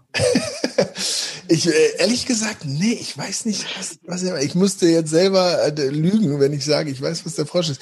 Ich weiß aber, dass wir damals sehr, sehr viel Blödsinn gemacht haben. Es war eine wahnsinnig lustige Zeit. Stefan ähm, war auch jemand, der über den Fußball hinaus privat für mich ähm, äh, ähm, wichtig war, ist ein großes Wort, aber ich habe äh, für ihn äh, Flyer verteilt. Also ich habe für ihn gearbeitet, mein erstes extra Taschengeld verdient. Ich habe, er hat damals äh, Partys ähm, in der Hamburger Uni organisiert. Da durfte ich auf und abbauen äh, und habe da ein paar Mark extra verdient. Also er hat mich ähm, auch davon abgehalten, zu viel Blödsinn zu machen auf der Straße, weil er mich beschäftigt hat, sowohl auf dem Fußballplatz als auch äh, am Wochenende oder oder neben dem Training äh, darüber hinaus. Ich habe Baby gesittet bei ähm, bei seinen Töchtern. Ich glaube beide, nee, die eine war bei, bei der jetzigen großen. Da war ich ähm, war ich Babysitter und so weiter und so fort. Also es war war eine richtige Bezugsperson für mich auch. Ähm, ja, und ähm, wir hatten eine erfolgreiche Zeit im Fußball, da habt du recht. Also ein Frosch machen, ähm, ich weiß, ich habe einen Kumpel, der ist bekannt für die Pfeffermühle, mein bester Freund, der, der kennt die Pfeffermühle, da weiß ich sofort, was das ist. Und was der Frosch ist, ich, ich weiß, dass irgendwie sowas war, aber ich kann mich, weiß Gott, nicht mehr dran erinnern, also sonst würde ich gesagt, ihn euch natürlich jetzt hier vor. Nicht nur lange genug bitten und dann kommt er schon, der Frosch. Nee, es ist einfach zu lange her. Ich, ich habe aber ich, ich werde das mal recherchieren und beim nächsten Mal, wenn ihr mich einladet, dann dann mache ich euch den Frosch oder erzähle euch genau, äh, worum es geht. Aber ja. Also beim nächsten Mal, beim nächsten Mal kann ich dir sagen, ich glaube, es geht sowas in die Richtung von an die Fensterscheibe, Mund dran, Backen auf Pusten ah, okay, und ja. äh, ich bin der Freund. Ja, okay. In die Richtung ging es und er versprach uns auch, dass das Ganze viral gehen würde, aber ich glaube mit diesem Traum Der Frosch, mach den Frosch. Müssen wir uns verabschieden. Ja, aber eins noch zu, genau. zu, zu, äh, zu Stefan. Er war auch eigentlich wichtig dafür, dass ich überhaupt ähm, auch wahrscheinlich Fußballprofi geworden bin. Denn äh, wie er schon sagte, ich war immer einer der kleinsten und äh, jünger. Es gab damals noch eine Stichtagregelung, die nicht äh, erster Erster war. Also es war irgendwie erster Achter oder sowas. Ich bin spät im Jahr geboren und war äh, so ein bisschen ähm, Nachzügler auch, was das Wachstum betrifft. Ähm, er hat auch die Wachstumsfuge angesprochen. Also ich hatte sehr viel Probleme mit beiden Knien, musste da teilweise, damals war das halt so, das rechte Bein vier Wochen in Gips, dann das linke Bein vier Wochen in Gips, damit diese Überlastungserscheinungen aufhören. Ähm, das hat mich, äh, hat mich auch viel Spaß gekostet, sage ich jetzt mal, diese Wehwehchen am Fußball. Und es gab so einen Moment, ich glaube, da war ich tatsächlich 16, wo es dann im Basketball auf einmal richtig interessant wurde, somit du darfst auch mal bei den Herren und so. Und ähm, wo beim Fußball aber ich war klein und die anderen haben gespielt und ich war oft auf der Bank und ich wollte gar nicht mehr so. Ich wollte mich mehr auf Basketball äh, konzentrieren. Und da war er tatsächlich derjenige, der gesagt hat, pass mal auf, nee, bleib mal dabei und äh, glaub mal an dich selber. Außerdem haben wir nicht viele Spieler im Kader. Ich weiß nicht, was, was mehr ausschlaggebend war, also dass er an mich geglaubt hat oder dass er zu wenig Jungs sonst gehabt hätte für die Bank. Auf jeden Fall hat er mich, äh, hat er gesagt, nee, bleib mal dabei und du wirst mehr spielen im, im nächsten Jahr und so weiter und so fort. Ähm, und hat dann tatsächlich äh, äh, dafür gesorgt, dass ich im Fußball geblieben bin. Und das nächste Jahr wurde dann tatsächlich das erste Jahr, wo ich wo ich ähm, wo ich auffälliger wurde, sage ich jetzt mal positiv. Und ähm, und wo ich dann auch wieder mehr Spaß hatte. Und dann kam danach, glaube ich, die die letzten, also es war glaube ich das äh, jüngere A-Jugendjahr äh, war das. Und dann, ich habe drei Jahre A-Jugend gespielt, zwei, zwei Jahre jüngerer Jahrgang, ein Jahr älterer Jahrgang und ähm, die beiden letzten Jahrgänge waren eben Meister und im letzten sogar auch äh, NFV-Pokalsieger, also norddeutscher Meister.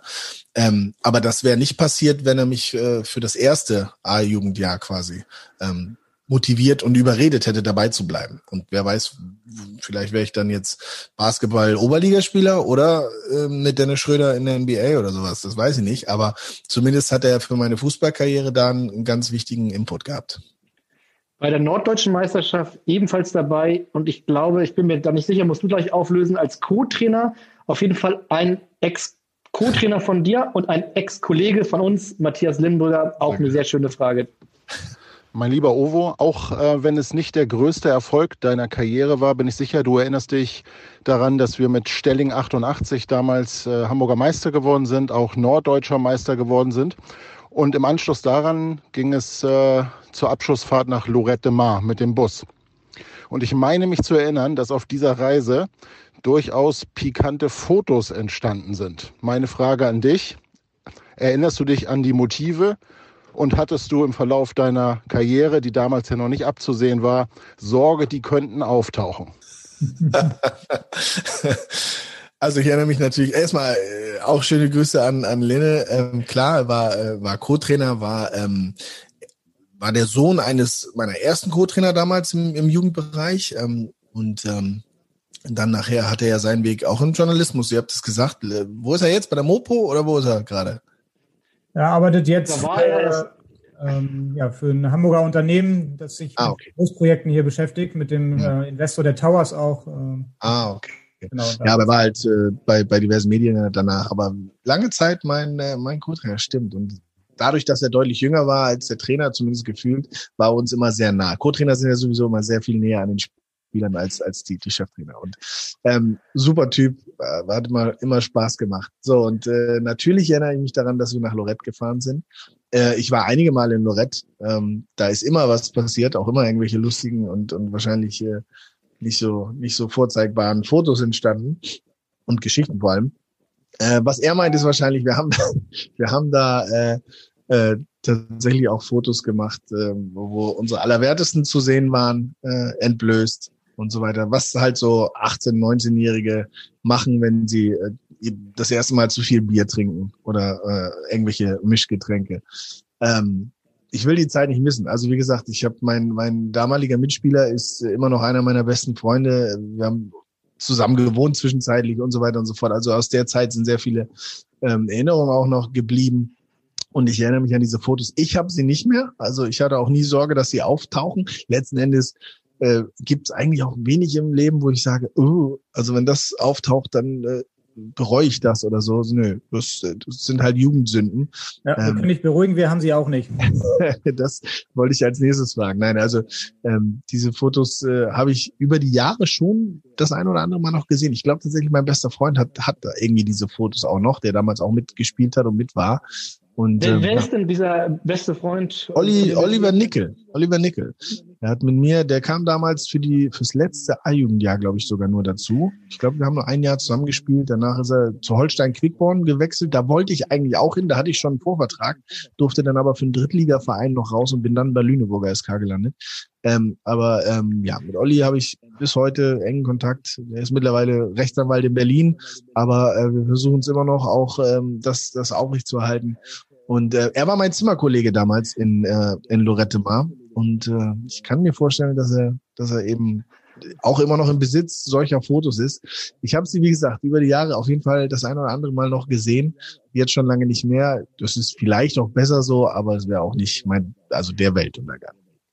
Wir könnten jetzt sagen, von Oliver Nickel noch nie gehört, ähm, aber das wäre nicht ganz der Wahrheit entsprechend denn natürlich haben wir auch ihn gebeten, dir eine kleine Frage zu schicken. Ja, siehst du. Mensch, Patrick, mein Lieber, ich grüße dich. Dein Oliver hier. Ich wollte dich eigentlich erst noch einmal fragen, wer der beste Stürmer war, mit dem du je zusammengespielt hast und dir dabei die Gelegenheit geben, deine unglaubliche Fehleinschätzung zu dieser Frage, die du eher kürzlich in den sozialen Medien geäußert hast, zu korrigieren. Aber da wir beide ja vor kurzem in einem Telefongespräch diese Frage geklärt haben, frage ich dich was anderes. Ähm, uns beide hat ja auch der Fußball in der A-Jugend zusammengebracht und wir beide sind inzwischen seit über 20 Jahren befreundet. Deswegen würde ich gerne von dir wissen, äh, in deiner aktiven Profikarriere und im Profifußball herrscht ja ein ganz anderer Konkurrent, eine ganz andere Konkurrenzsituation innerhalb einer Mannschaft. Hast du da während deiner aktiven Karriere Freundschaften schließen können, die die gemeinsame Fußballzeit überdauert haben? Zu wem hast du noch einen freundschaftlichen Kontakt? Wen sprichst du regelmäßig? Und wen vermisst du vielleicht sogar, weil er am anderen Ende der Welt oder so wohnt? Genau, das würde mich interessieren. Ähm, viel Spaß noch, Patrick, und lass gut gehen. lass gut ja, gehen. Da war ja der beste Freund Oliver Nickel. Wenn wir richtig informiert sind, hast du auch mal eine Zeit lang bei ihm gewohnt in Dortmund, ähm, oder? Andersrum, er hat bei mir gewohnt. Er hat bei Hamburg. dir gewohnt. Ah, okay. Ja, ja, in Hamburg. Äh, zu meiner Bremer Zeit hatte ich ja auch Immobilien in, oder eine Immobilie in Hamburg. Äh, habe dann auch viel da gewohnt. Äh, gerade in der verletzten Zeit war ich eigentlich mehr in Hamburg als in Bremen. Bin dann nur zur Behandlung und und sowas nach nach äh, Bremen gefahren. Ähm, habe auch viel Reha in Hamburg gemacht und da haben wir dann äh, zusammen in Hamburg auch äh, in, in in meinem Haus gewohnt. Ähm, ja, richtig. Und ihr habt zusammen die deutsche Meisterschaft äh, mit Dortmund auf Mallorca gefeiert. Mario Götze soll auch dabei gewesen sein. Ibiza, Ibiza, Ibiza. Ibiza. Das war, das war, das war Kommen wir durcheinander mit Lorette Mar, Mallorca. ja, die Welt ist so klein geworden. Ähm, ja, genau. Wir haben, wir haben tatsächlich auf Ibiza auch mal eine wilde Sause gefeiert, die für Olli tatsächlich ähm, war der Ibiza-Urlaub nicht ganz so spannend. Zumindest am Ende nicht mehr, so ungefähr. Ich weiß nicht, ob er dazu auch was gesagt hat.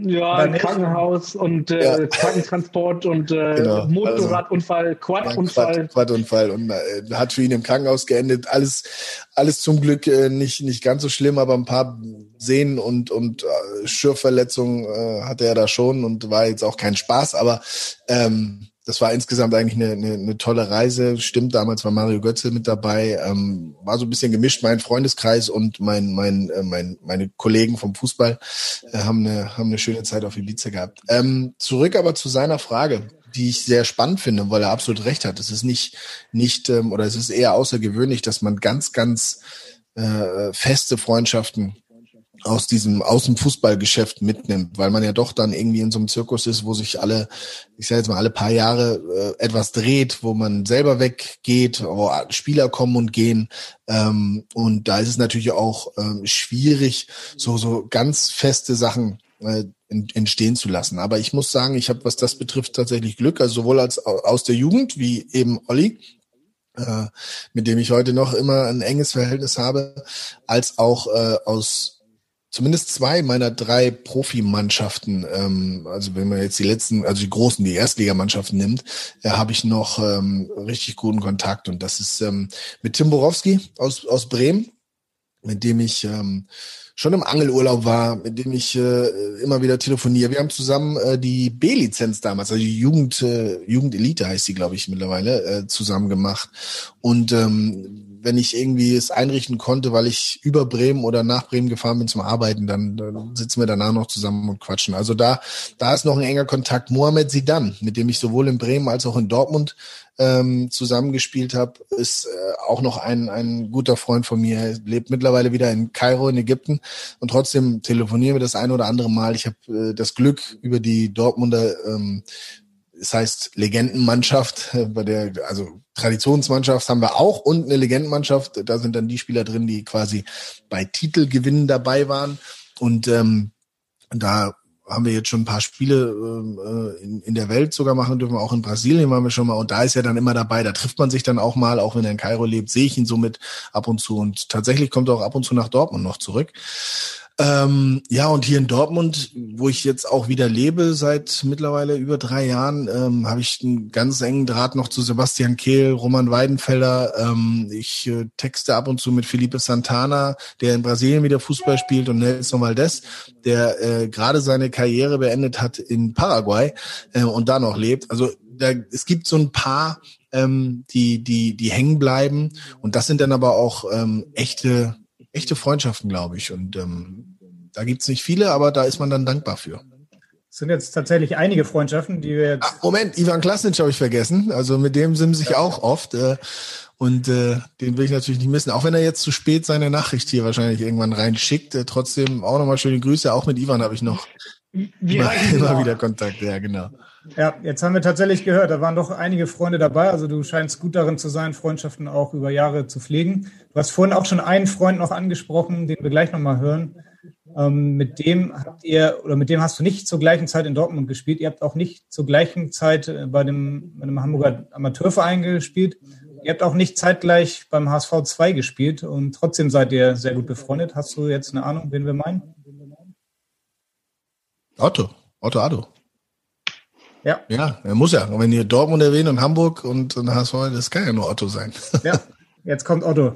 Ah, sehr gut. Ja, hallo Ovo, hier spricht Otto und ähm, ja, ich hätte da auch nochmal eine Frage aus Dortmund. Du bist ja, ja für mich der Tausendsasser, du kannst irgendwie alles, hast ganz, ganz viele verschiedene Hobbys. Ähm, du fährst gerne Motorrad, du sammelst Weinkorken, du angelst gerne, du spielst gerne Basketball. Äh, du moderierst gerne und sehr gut sogar, kannst sehr, sehr gut sprechen, dich ausdrücken. Ähm, du spielst gerne Fußball, kommentierst auch gerne Fußball. Ähm, du könntest, glaube ich, auch sehr, sehr guter Trainer sein. Ähm, du, ja, du kannst irgendwie alles. Und meine Frage wäre jetzt an dich, wenn du zwei Sachen aufgeben müsstest, was würdest du von deinen ganzen Hobbys und Sammelaktivitäten, was würdest du weglassen? Du guckst gerne Serien, das habe ich ganz, ganz vergessen. Du kennst dich aus mit allen Filmen. Ja, also was würdest du weglassen? Das wäre jetzt meine Frage. Keine einfache Frage, ne? Von Otto Addo. Nee. Mittlerweile Co-Trainer bei den Profis von mhm. Coach Erdin Tesic.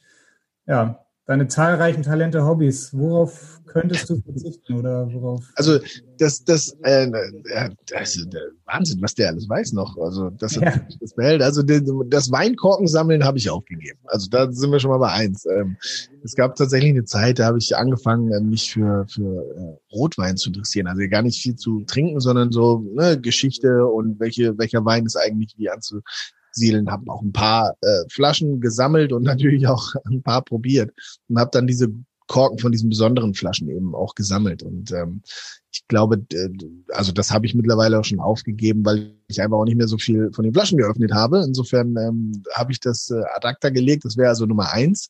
Ähm, und das zweite, ähm, ja, er hat, er hat, äh, er hat das Golfen, hat er gar nicht angesprochen. Golfen war auch ein Riesenhobby, das war sehr zeitintensiv ist. Das musste ich leider auch ähm, so ein bisschen hinten anstellen. Das Golfen würde ich wahrscheinlich nicht aufgeben, aber auch Golfbälle habe ich gesammelt. Es gibt von jedem Golfplatz, wo man, wo man spielt, kann man sich so einen gebrandeten Ball holen, also einen Ball mit dem Logo des Platzes drauf. Und da habe ich tatsächlich so, so, was steht hier gerade? Jetzt muss ich gerade gucken. Nee, ist jetzt gerade nicht hier. Ähm, gibt es dann so, so so, so Regale oder so, so Sachen, die man an die Wand hängt, wie Pyramiden und so, und da kann man dann die Bälle einpflegen. So, und das habe ich auch gemacht. Also warum ich dieses Sammeln irgendwie von, von diesen Dingen immer irgendwie so gern gemacht habe, weiß ich nicht. Also Sammelkarten war zum Beispiel früher, ganz früher Basketball, ja, aber irgendwie nie so richtig was für mich. Wie mein Sohn jetzt Pokémon zum Beispiel. Ähm, aber Deckkarten?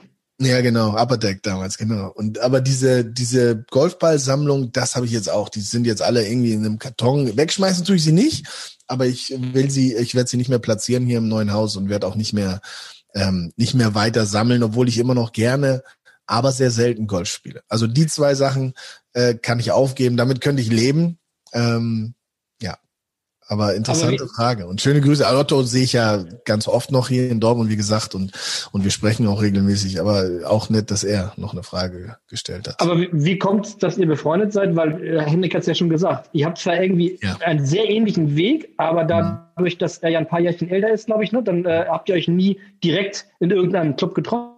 Ja, kannst du, also im Club getroffen haben wir uns häufiger in Hamburg und deswegen kennen wir uns auch äh, nicht in einem Fußballclub. Ähm, und du kannst ruhig erwähnen, dass er deutlich älter ist als ich. Also das darf er ruhig mal hören an dieser Stelle. Er ist viel, viel älter als ich. Ähm, und nein, ähm, Otto und ich, Hamburg ist ja dann doch, wenn man, ich sage jetzt mal, äh, sportmäßig dieselben Interessen hat, weil auch er hat gerne Basketball gespielt, aber eben war Fußballer. Ähm, wenn man musikmäßig dieselben Interessen hat, dann gibt's halt eben auch die und die äh, Abendveranstaltungen, auf denen man sich dann eben trifft. Ähm, und letzten Endes haben wir auch in derselben Gegend in Hamburg gewohnt am Ende. Also ähm, wir kannten uns so ein bisschen am Rande von, ich war bei den Kleinen, die ähm, in der Freizeit beim Basketball waren oder in der Halle beim Kicken im Winter waren. Und er war eben schon bei den Großen, er war ja dann auch schon schneller im Profibereich. Ähm, und in Hamburg hat er in, damals in Hummelsbüttel gewohnt. Und ich bin äh, nach meinem, äh, nachdem meine Mutter äh, erneut geheiratet hat, na, vorher schon, aber einen neuen Lebensgefährten hatte, bin ich, sind wir zu, zu ihm nach Hummelsbüttel gezogen. Und irgendwann, das weiß ich noch, hielt neben mir, ich war, ich war damals äh, in der Ausbildung zum Gas- und Wasserinstallateur und lief in dieser typischen Hose, ne, vorne mit diesen zwei Reißverschlüssen und, und sowas und an der Seite die Zange in der Tasche und Zollstock und so. Und meinem Rucksack kam ich äh, von der Bushaltestelle, wollte ich nach Hause, äh, in den Grützmühlenweg damals, in, in Hummelsbüttel, für alle, die, die ihn kennen. Ähm, äh, wollte ich zu Fuß gehen und auf einmal hielt neben mir so, so ein schwarzer Mercedes. Ne, für mich auch ein Riesenauto. Hielt an, Fenster runter und dann guckte mich äh, Otto an. Ich wusste zwar, wer er war. Damals war er dann schon Profi bei Hannover 96 ähm, und äh, sagte so, hey, äh, was machst du denn hier? Habe ich gesagt, ja, ich wohne hier. Und dann war er ganz überrascht und sagte, hä, du wohnst hier? Seit wann das denn? Und dann hat er gesagt, komm, steig ein, ich fahre dich nach Hause. Und ich kannte ihn ja, also wir kannten uns vom Basketball, ich wusste, es Otto Ado und so, also ich steige jetzt nicht zu jedem Fremden ins Auto, aber ich war damals, äh, boah, 17, wahrscheinlich 17, 18 sowas und und ähm, Otto schon viel viel älter, wie ich schon eben gesagt habe und er hat mich dann die letzten 500 Meter nach Hause gefahren. Der Grützmühlenweg war äh, seine Schule. Er ist früher auf dem Gymnasium Hummelsbüttel äh, gewesen und die das liegt direkt am Grützmühlenweg. Und ähm, das war das erste Mal, dass wir so ganz persönlich waren. Dann haben wir Nummern ausgetauscht und dann ging das los. Dann habe ich ihn in Hannover besucht und wenn er in Hamburg war, hingen wir zusammen ab. Und, ja, und sind bis heute befreundet. Jetzt sind wir wieder ganz nah beieinander.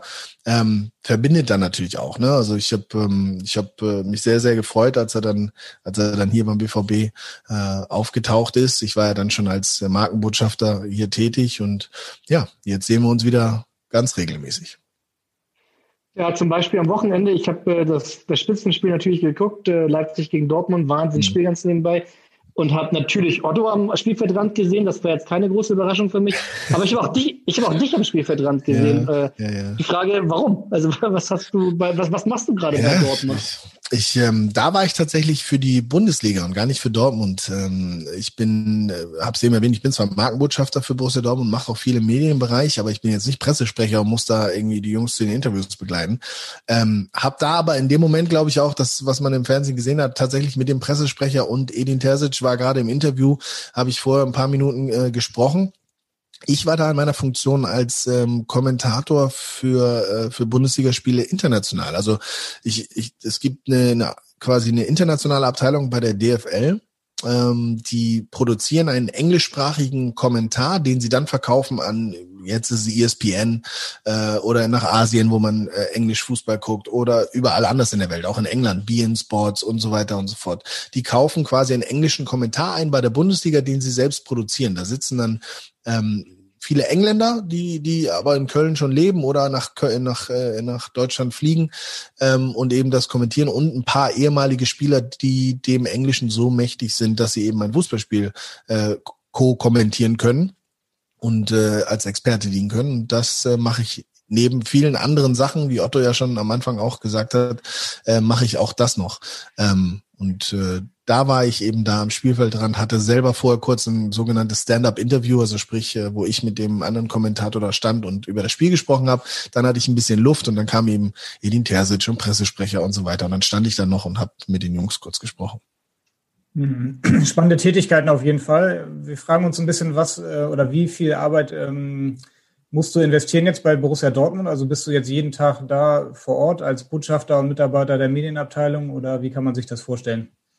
Nee, ich bin als Markenbotschafter, ich bin auch kein Mitarbeiter von Borussia Dortmund, also ich bin nicht angestellt, sondern es geht quasi auf Honorarbasis, also auf Rechnungsstellung. Ähm, wir haben natürlich eine Vereinbarung über die Bereiche und was ich mache. Und es gibt ähm, die sogenannten äh, digitalen Magazine, also Feiertagsmagazin, ähm, wo vor jedem Spiel so ein bisschen über den Spieltag mit einem Spieler gesprochen wird. Es gibt äh, gewisse Interviewformate, es gibt ähm, was gibt's noch? Ähm, also da, da drehe ich viel für, für die, gerade wenn es um englischsprachige Spieler geht, also Erling Haaland oder so, oder Axel Witzel und Meunier, die, die kein Deutsch sprechen, weil sonst macht das Nobby Dickel viel und äh, bei allen englischsprachigen macht das eben der Patrick Ovomuela. Und ähm, Darüber hinaus bin ich als Markenbotschafter eigentlich viel im Ausland unterwegs. Also ich war in den Jahren 18 und 19 extrem viel in Asien und in den USA, was mein Hauptmarkt ist, wo ich, ähm, äh, ich sage jetzt mal Partnership-Betreuung, Fanclub-Betreuung mache. Also ich treffe da Fanclubs, ich äh, potenzielle Partner, aber auch bestehende Partnerschaften, die machen Events, dann komme ich dahin und ja, ich hoste das dann nicht, also ich, ich moderiere das dann nicht, sondern ich bin dann da als Gast oder als, ja, um diese Verbindung so ein bisschen zu pflegen und mit Leben zu füllen. Und ähm, auch für Medienarbeit in den USA bin ich oft eingesetzt, aber dann auch eben als Asien, was der größte Auslandsmarkt ist, glaube ich, das BVB insgesamt, wo wir in Singapur, China, Japan, Vietnam, und wo sonst noch äh, vertreten sind, mittlerweile auch in Australien. Ähm, dann da fliegen dann aber auch Roman Weidenfeller macht das auch, Jörg Heinrich macht das auch, Kalle Riedle macht das auch.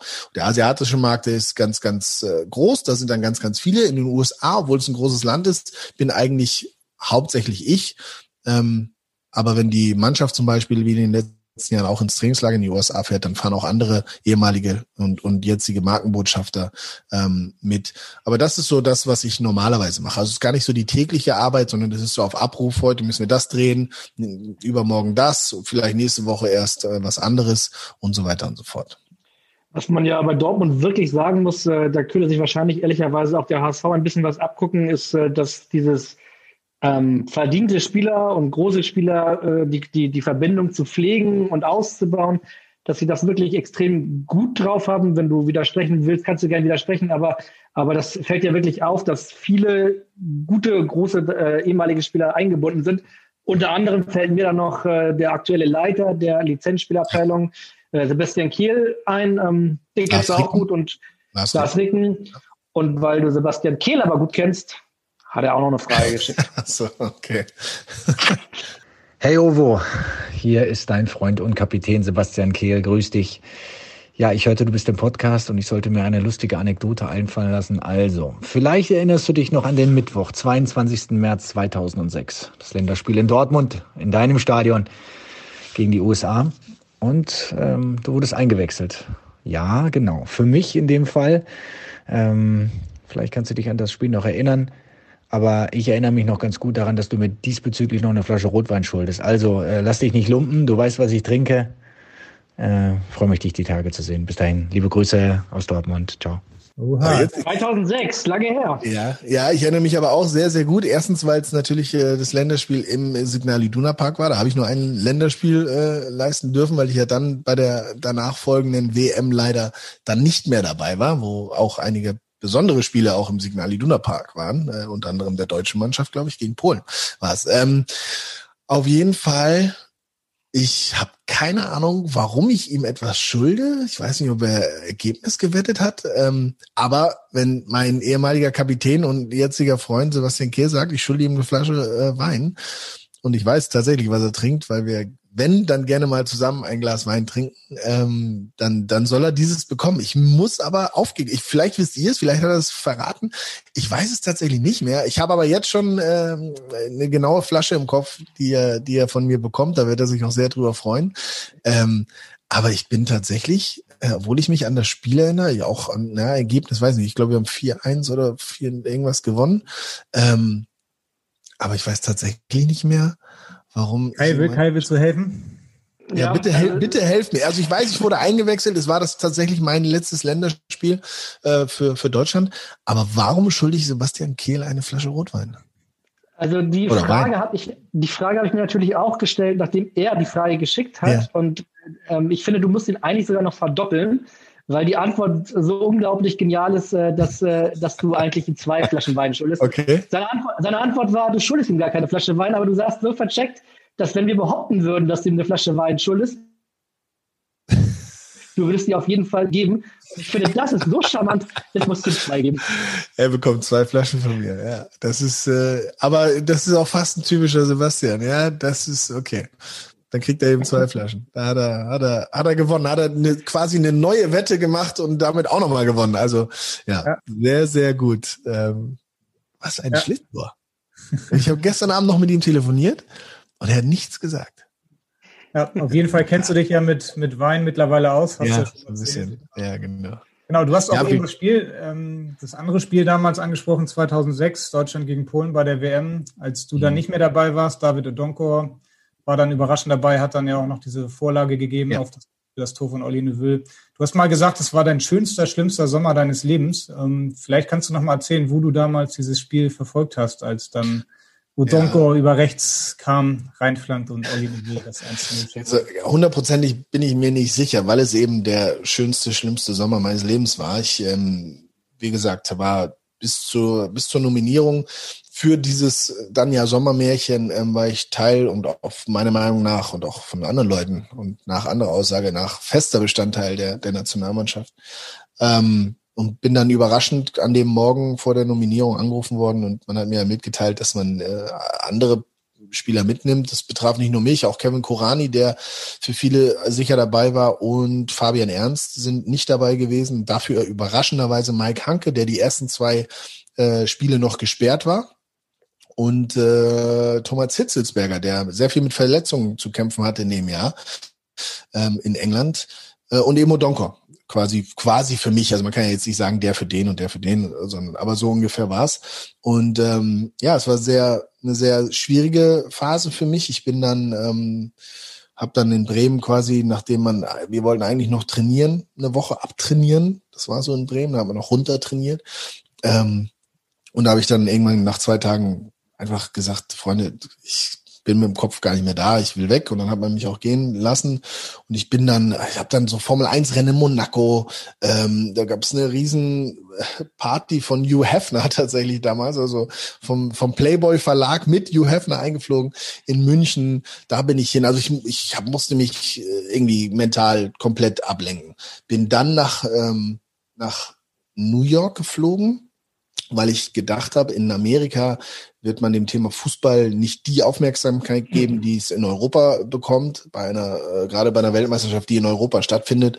Und ähm, zu den zu den normalen Tageszeiten und so weiter. Da wollte ich einfach nicht mit konfrontiert werden und bin dann eben nach Amerika ähm, abgehauen, äh, wo ich sowieso wie zu Hause war äh, damals so ungefähr.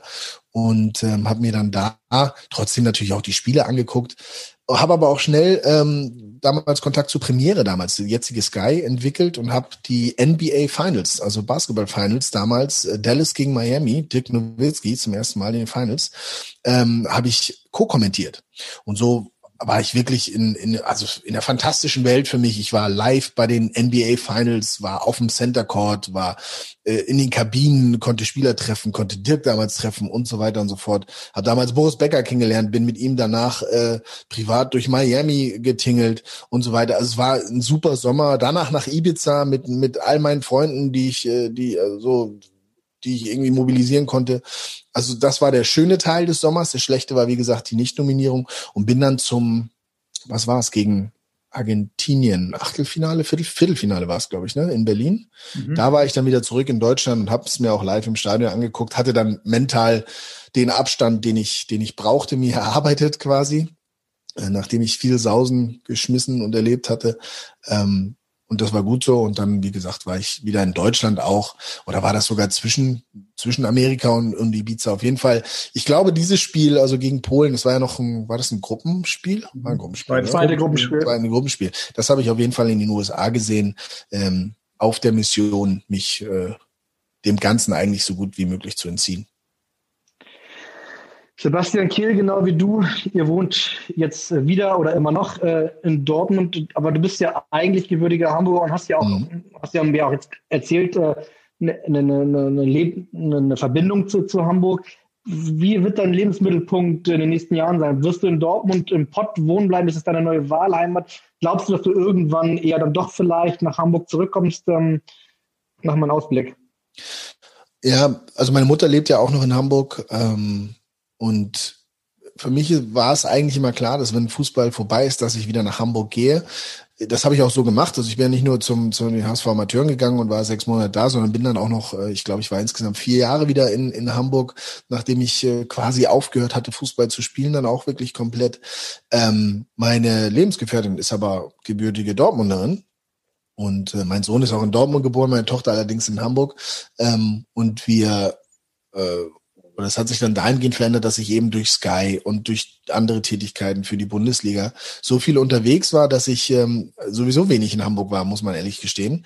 Ähm, und in dieser Zeit war, war jetzt meine Familie immer wieder in Dortmund, bei ihrer Familie quasi. Und dann haben wir irgendwann gesagt, das, das, das macht ja so irgendwie nicht so wirklich Sinn, wenn, wenn das Haus da immer leer steht in Hamburg so ungefähr und wir eigentlich öfter in Dortmund sind als in Hamburg. Und dann ähm, war das auch letzten Endes auch ein Wunsch, so dadurch, dass ich so viel unterwegs bin, ob man das nicht wieder äh, ändern kann. Und dann sind wir halt zurück nach Dortmund, wo ich jetzt seit jetzt seit knapp dreieinhalb Jahren wieder wieder lebe und habe jetzt hier gerade gebaut, bin seit einem halben Jahr in meinem neuen Haus. Äh, wie ihr hinter mir seht, stehen hier immer noch ein paar Kartons rum und die Wände sind noch nicht ganz behangen. Also ein paar Räume äh, sehen noch nicht so noch nicht so wohnlich aus. Der Rest ist aber wirklich okay, kann man schon mal sagen. Ähm, und haben uns hier ein Haus gebaut. Was nicht heißt, dass ich jetzt auf ewig äh, in Dortmund bleibe. Es ist immer noch in meiner, ich sage jetzt mal, in so in meiner Fantasie ist es ja gar nicht so, in meiner, in meinem perspektivischen Vorausschauen äh, irgendwie verankert, dass ich irgendwann, spätestens dann, wenn die Kinder groß sind und so, ähm, auch wieder nach Hamburg komme. Wobei ich mir das immer sehr offen halte. Also das ist eher so ein, so ein, so ein Gedanke als jetzt ein Ziel, weil in dem Geschäft, in dem ich tätig bin, ähm, ich war als Spieler schon immer so, dass ich gesagt habe, ja, dann ziehe ich halt jetzt nach Paderborn oder nach Osnabrück oder nach äh, Bielefeld oder ne und ähm, wenn wenn es jetzt irgendwie jobmäßig bedingen würde, dass ich nach weiß ich nicht, wohin muss, dann könnte ich mir auch das vorstellen. Da bin ich relativ frei. Ich bin da nicht so fest verankert mit den Orten, sondern eher mit den Menschen. Da muss ich sagen, bin ich in, in, in Dortmund mindestens, mindestens genauso zu Hause mittlerweile wie, wie in Hamburg. Ähm, aber Hamburg als Stadt hat natürlich einen gewissen Reiz, den Dortmund nicht hat als Stadt. Ähm, die Menschen ja, aber von der Stadt her sehe ich mich dann schon irgendwann mal wieder äh, in Hamburg. Aber wie gesagt, wer weiß, was bis dahin passiert und wann das sein wird. Hm, du hast ja gesagt, du könntest dir vorstellen, irgendwann auch nochmal als Trainer zu arbeiten. Wie wäre es denn vielleicht bei Daniel Thune mal ein Praktikum zu machen beim HSV? Wäre das eine, eine ja. Idee? Ich bin, ich bin immer jemand, der, der, äh, ne, der A nicht so vorausprescht und B äh, ähm, ist auch immer schöner, eingeladen zu werden, als sich selbst einzuladen, wobei man das in, so, in diesem Fall jetzt nicht unbedingt erwarten müsste. Aber Danny war ja jetzt selber oder ist selber erst ähm, neu dabei, sage ich mal, ist dabei, sich wirklich zu etablieren in Hamburg. Ähm, in Osnabrück wäre es sicherlich viel schneller gegangen, weil er da eben ganz, ganz, ganz fest verankert war. So, aber wenn das bei ihm sehr, sehr gut läuft, dann äh, und ich äh, nach wie vor diesen Drang habe, ähm, äh, ins Trainergeschäft reinzuschnuppern oder so vielleicht auch wirklich äh, anzufangen, dann ist das sicherlich ähm, ich sage jetzt mal eine Möglichkeit und ein, ein Gedankenspiel, äh, was ich was ich auch schon hatte, aber alles äh, zu seiner Zeit. Wie gesagt, jeder muss erstmal ankommen und jeder muss seinen Platz erstmal finden. Und ähm, das sind natürlich auch Entscheidungen, die dann letzten Endes nicht nur, nicht nur ich treffe, sondern auch andere. Und da muss man mal schauen. Aber es ist etwas, über das ich auch nachgedacht habe, ja, definitiv. Alles zu seiner Zeit ist äh, das, das Stichwort für unseren Abschluss. Ähm, wir haben ja ganz am Anfang des Podcasts gesagt, dass äh, wir auch vortrefflich mit dir über Musik sprechen könnten. Und äh, jetzt ganz zum Schluss haben wir noch eine kleine Perle gefunden aus dem Jahr 1997. Du lächelst schon so leicht. Ich weiß nicht, ob du weißt. Ich gebe dir mal zwei Stichwörter, dann weißt du sofort, was es ist. Yam Yam ja, und ja. der Planet Love. Und den müssen wir jetzt noch einmal hören.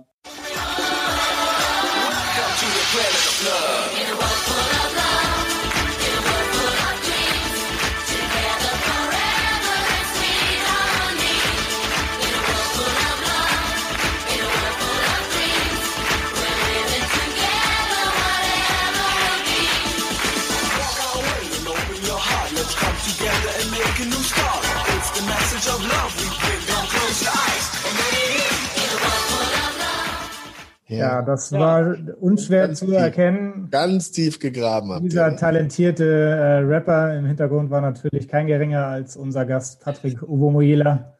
Du erinnerst dich vermutlich noch sehr gut. Ja, ja, ja, klar. Also, ja, also natürlich erinnere ich mich. Ich habe ja gesagt, es gibt wenig Sachen, die ich äh, bereue, auch wenn es Jugendsünden waren. Wobei ich da nicht mal von der Sünde sprechen würde, sondern ähm, ich bin über einen Freund darauf aufmerksam gemacht worden oder gefragt worden, ob ich nicht an einem Casting teilnehmen möchte für für für Musik.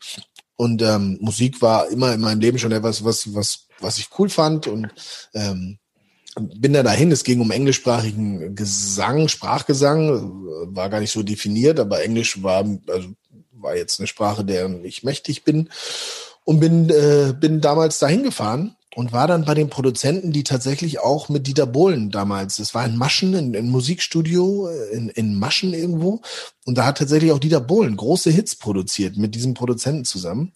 Ähm, ich glaube Joachim Melzey oder so hieß der, Geopath hieß, oder Geopark hieß das Studio oder so. Und es war von der Polydor, große Plattenfirma damals, ähm, war das initiiert, das ganze Projekt. So, und da ging es eben um, um eine Gruppe von jungen Jungs und Mädchen, die, äh, die eben dieses äh, Eurodance äh, Format dort äh, mit Leben füllen sollen. Und ich wurde dann tatsächlich genommen und wir durften äh, diese Maxi aufnehmen. Die war auch auf irgendeinem, auf irgendeiner Compilation, auf irgendeinem Sampler drauf. Ich weiß nicht, ob Bravo Hits oder Popcorn, so, also so eine, so eine hier Jahresdinger. Da waren wir tatsächlich auch mit drauf. Ähm, frag mich nicht nach Charts-Veröffentlichungszahlen oder so. Ähm, kam auch nicht mehr. Wir haben noch eine zweite Single aufgenommen, aber äh, das war dann nix. Und die erste war tatsächlich, es war so ein so ein Lied. Äh, ihr habt es ja gerade gehört. Es war damals war so die Zeit von DJ Bobo, Young Diney, featuring Sascha und sowas. Also, ich wollte gerade sagen, das hätte jetzt auch DJ Bobo sein können. Ja, genau. Es war so Eurodance, Europop. Und ähm, die haben das äh, leider verpasst, das auch im Sommer, wo diese ganze Musik sehr viel rauskam, äh, zu veröffentlichen, haben das dann mit mit dem Video, was ihr wahrscheinlich auch gesehen habt äh, oder wo ihr das her habt, Hervorragend. Ähm, im, im Winter, also sprich zu einer Winter- oder Weihnachtsfernsehsendung sogar erst äh, veröffentlicht. Und ich finde oder ich glaube tatsächlich, dass das dem auch noch mal so ein bisschen den Wind aus den Segeln genommen hat, weil in der Winterzeit, das Balladenzeit, das ist alles so ein bisschen ne, nachdenklich und und festlich und nicht mehr so Pop. Und es war auch, wir haben Video produziert für wahnsinnig viel Geld mit einem Helikopter in der Luft und irgendwelchen äh, Straßenzügen und alles bunt und quietschig. Und dann äh, veröffentlicht du das im, im Winter, wo alle an Schnee und Weihnachtsmann denken. Also war damals nicht alles optimal, es war aber eine Riesenerfahrung. Wir waren bei Vivasion, Stefan Raab damals noch vor äh, TV Total und sowas, mit der alten Kauleiste im Mund. Ähm, wir waren bei, bei der Popcom, die große Musikmesse in, in, in Köln, waren wir live on stage vor, ich sage mal, 1000 Zuschauern. Auf der IFA Funkausstellung in Berlin sind wir aufgetreten für Sat 1 bei irgendeiner Bühne. Also da, das war schon eine coole Erfahrung. Ähm, und ich kann sagen, ich stand gemeinsam mit Justin Timberlake auf einer Bühne. Ähm, nämlich bei dieser Show, wo, wo ihr das Video wahrscheinlich auch gesehen habt, da war auch In Sync damals. Ähm, und ähm, ja, sie waren damals schon Weltstars, äh, noch als Gruppe. Und ich kann jetzt sagen, ich habe die Bühne geteilt mit Justin Timberlake. So. Also neben der Fußball- und einer Basketballkarriere hätte es auch eine Showkarriere werden können, wenn man nicht irgendwie plötzlich weihnachtsmäßig. Genau, wenn sie es wenn sie es im Sommer veröffentlicht hätten, hätten wir uns jetzt wahrscheinlich nur über Musik unterhalten. So sieht's aus. Das wäre vielleicht aber gar nicht so lustig und spannend gewesen wie die letzte Stunde oder ich muss mal auf die Uhr gucken, das ist jetzt schon fast anderthalb Stunden. 90 Minuten waren es jetzt so ungefähr mit dir und äh, auf jeden Fall echt sehr, sehr, sehr netter und äh, schöner Podcast. Vielen, vielen lieben Dank, dass dir so viel Zeit genommen hast. Eine Frage müssen alle unsere Gäste am, am Ende ähm, nochmal bekommen und auch beantworten. Und das, da wir ja heißen HSV, wir müssen reden, das ist eine HSV-Frage. Wann steigt der HSV auf? Sommer 21. Da gehe ich, äh, gehe ich jetzt mal von aus. Ja, das ist doch ein sehr schönes Schlusswort und vielleicht wird es dann auch noch was mit dem Praktikum. Patrick Obomuela bei Daniel Thune. Wir werden sehen. Auf jeden Fall nochmal auch von meiner Seite vielen, vielen Dank, Patrick Ovo Moela. Das hat großen Spaß gemacht. Ja, mir auch. Auch vielen Dank für eure Einladung. Eins muss ich selber noch loswerden. Jetzt muss ich ja Werbung in eigener Sache machen. Also der Podcast hier ist schon richtig gut. Aber wenn der irgendwem da draußen nicht reicht, ne, da gibt's auch einen, den ich mache, der heißt A Ovo und den kann man natürlich auch finden, da wo man alle Podcasts findet, zusammen mit Sport Digital Fußball und NDR Media. Nur mal so am Rande. Aber das Ding hier ist schon auch ziemlich cool, muss ich sagen. Ja, ja nur mal so am Rande und äh, das ist, das sei dir, sei dir auf jeden Fall gegönnt und die Werbung nehmen wir auch gerne, gerne mit auf. Danke. Und unseren Podcast hören wir dann ähm, ja, am Sonnabend schon wieder. In dieser Woche ausnahmsweise mal am Sonnabend, denn der HSV spielt ja schon am Montag gegen Osnabrück. Und einen Gast haben wir dann auch schon, nämlich kein geringerer als der VfL-Trainer Marco Grote, der ja auch mal beim HSV gespielt hat in der zweiten Mannschaft, wie du, Patrick. Mhm. Und genau, bis Sonnabend. In Hamburg sagt man Tschüss, Patrick, das weißt du noch. Und bei uns heißt das Auf Wiederhören. bis dann. Ciao. Ciao. Weitere Podcasts vom Hamburger Abendblatt finden Sie auf abendblatt.de slash podcast.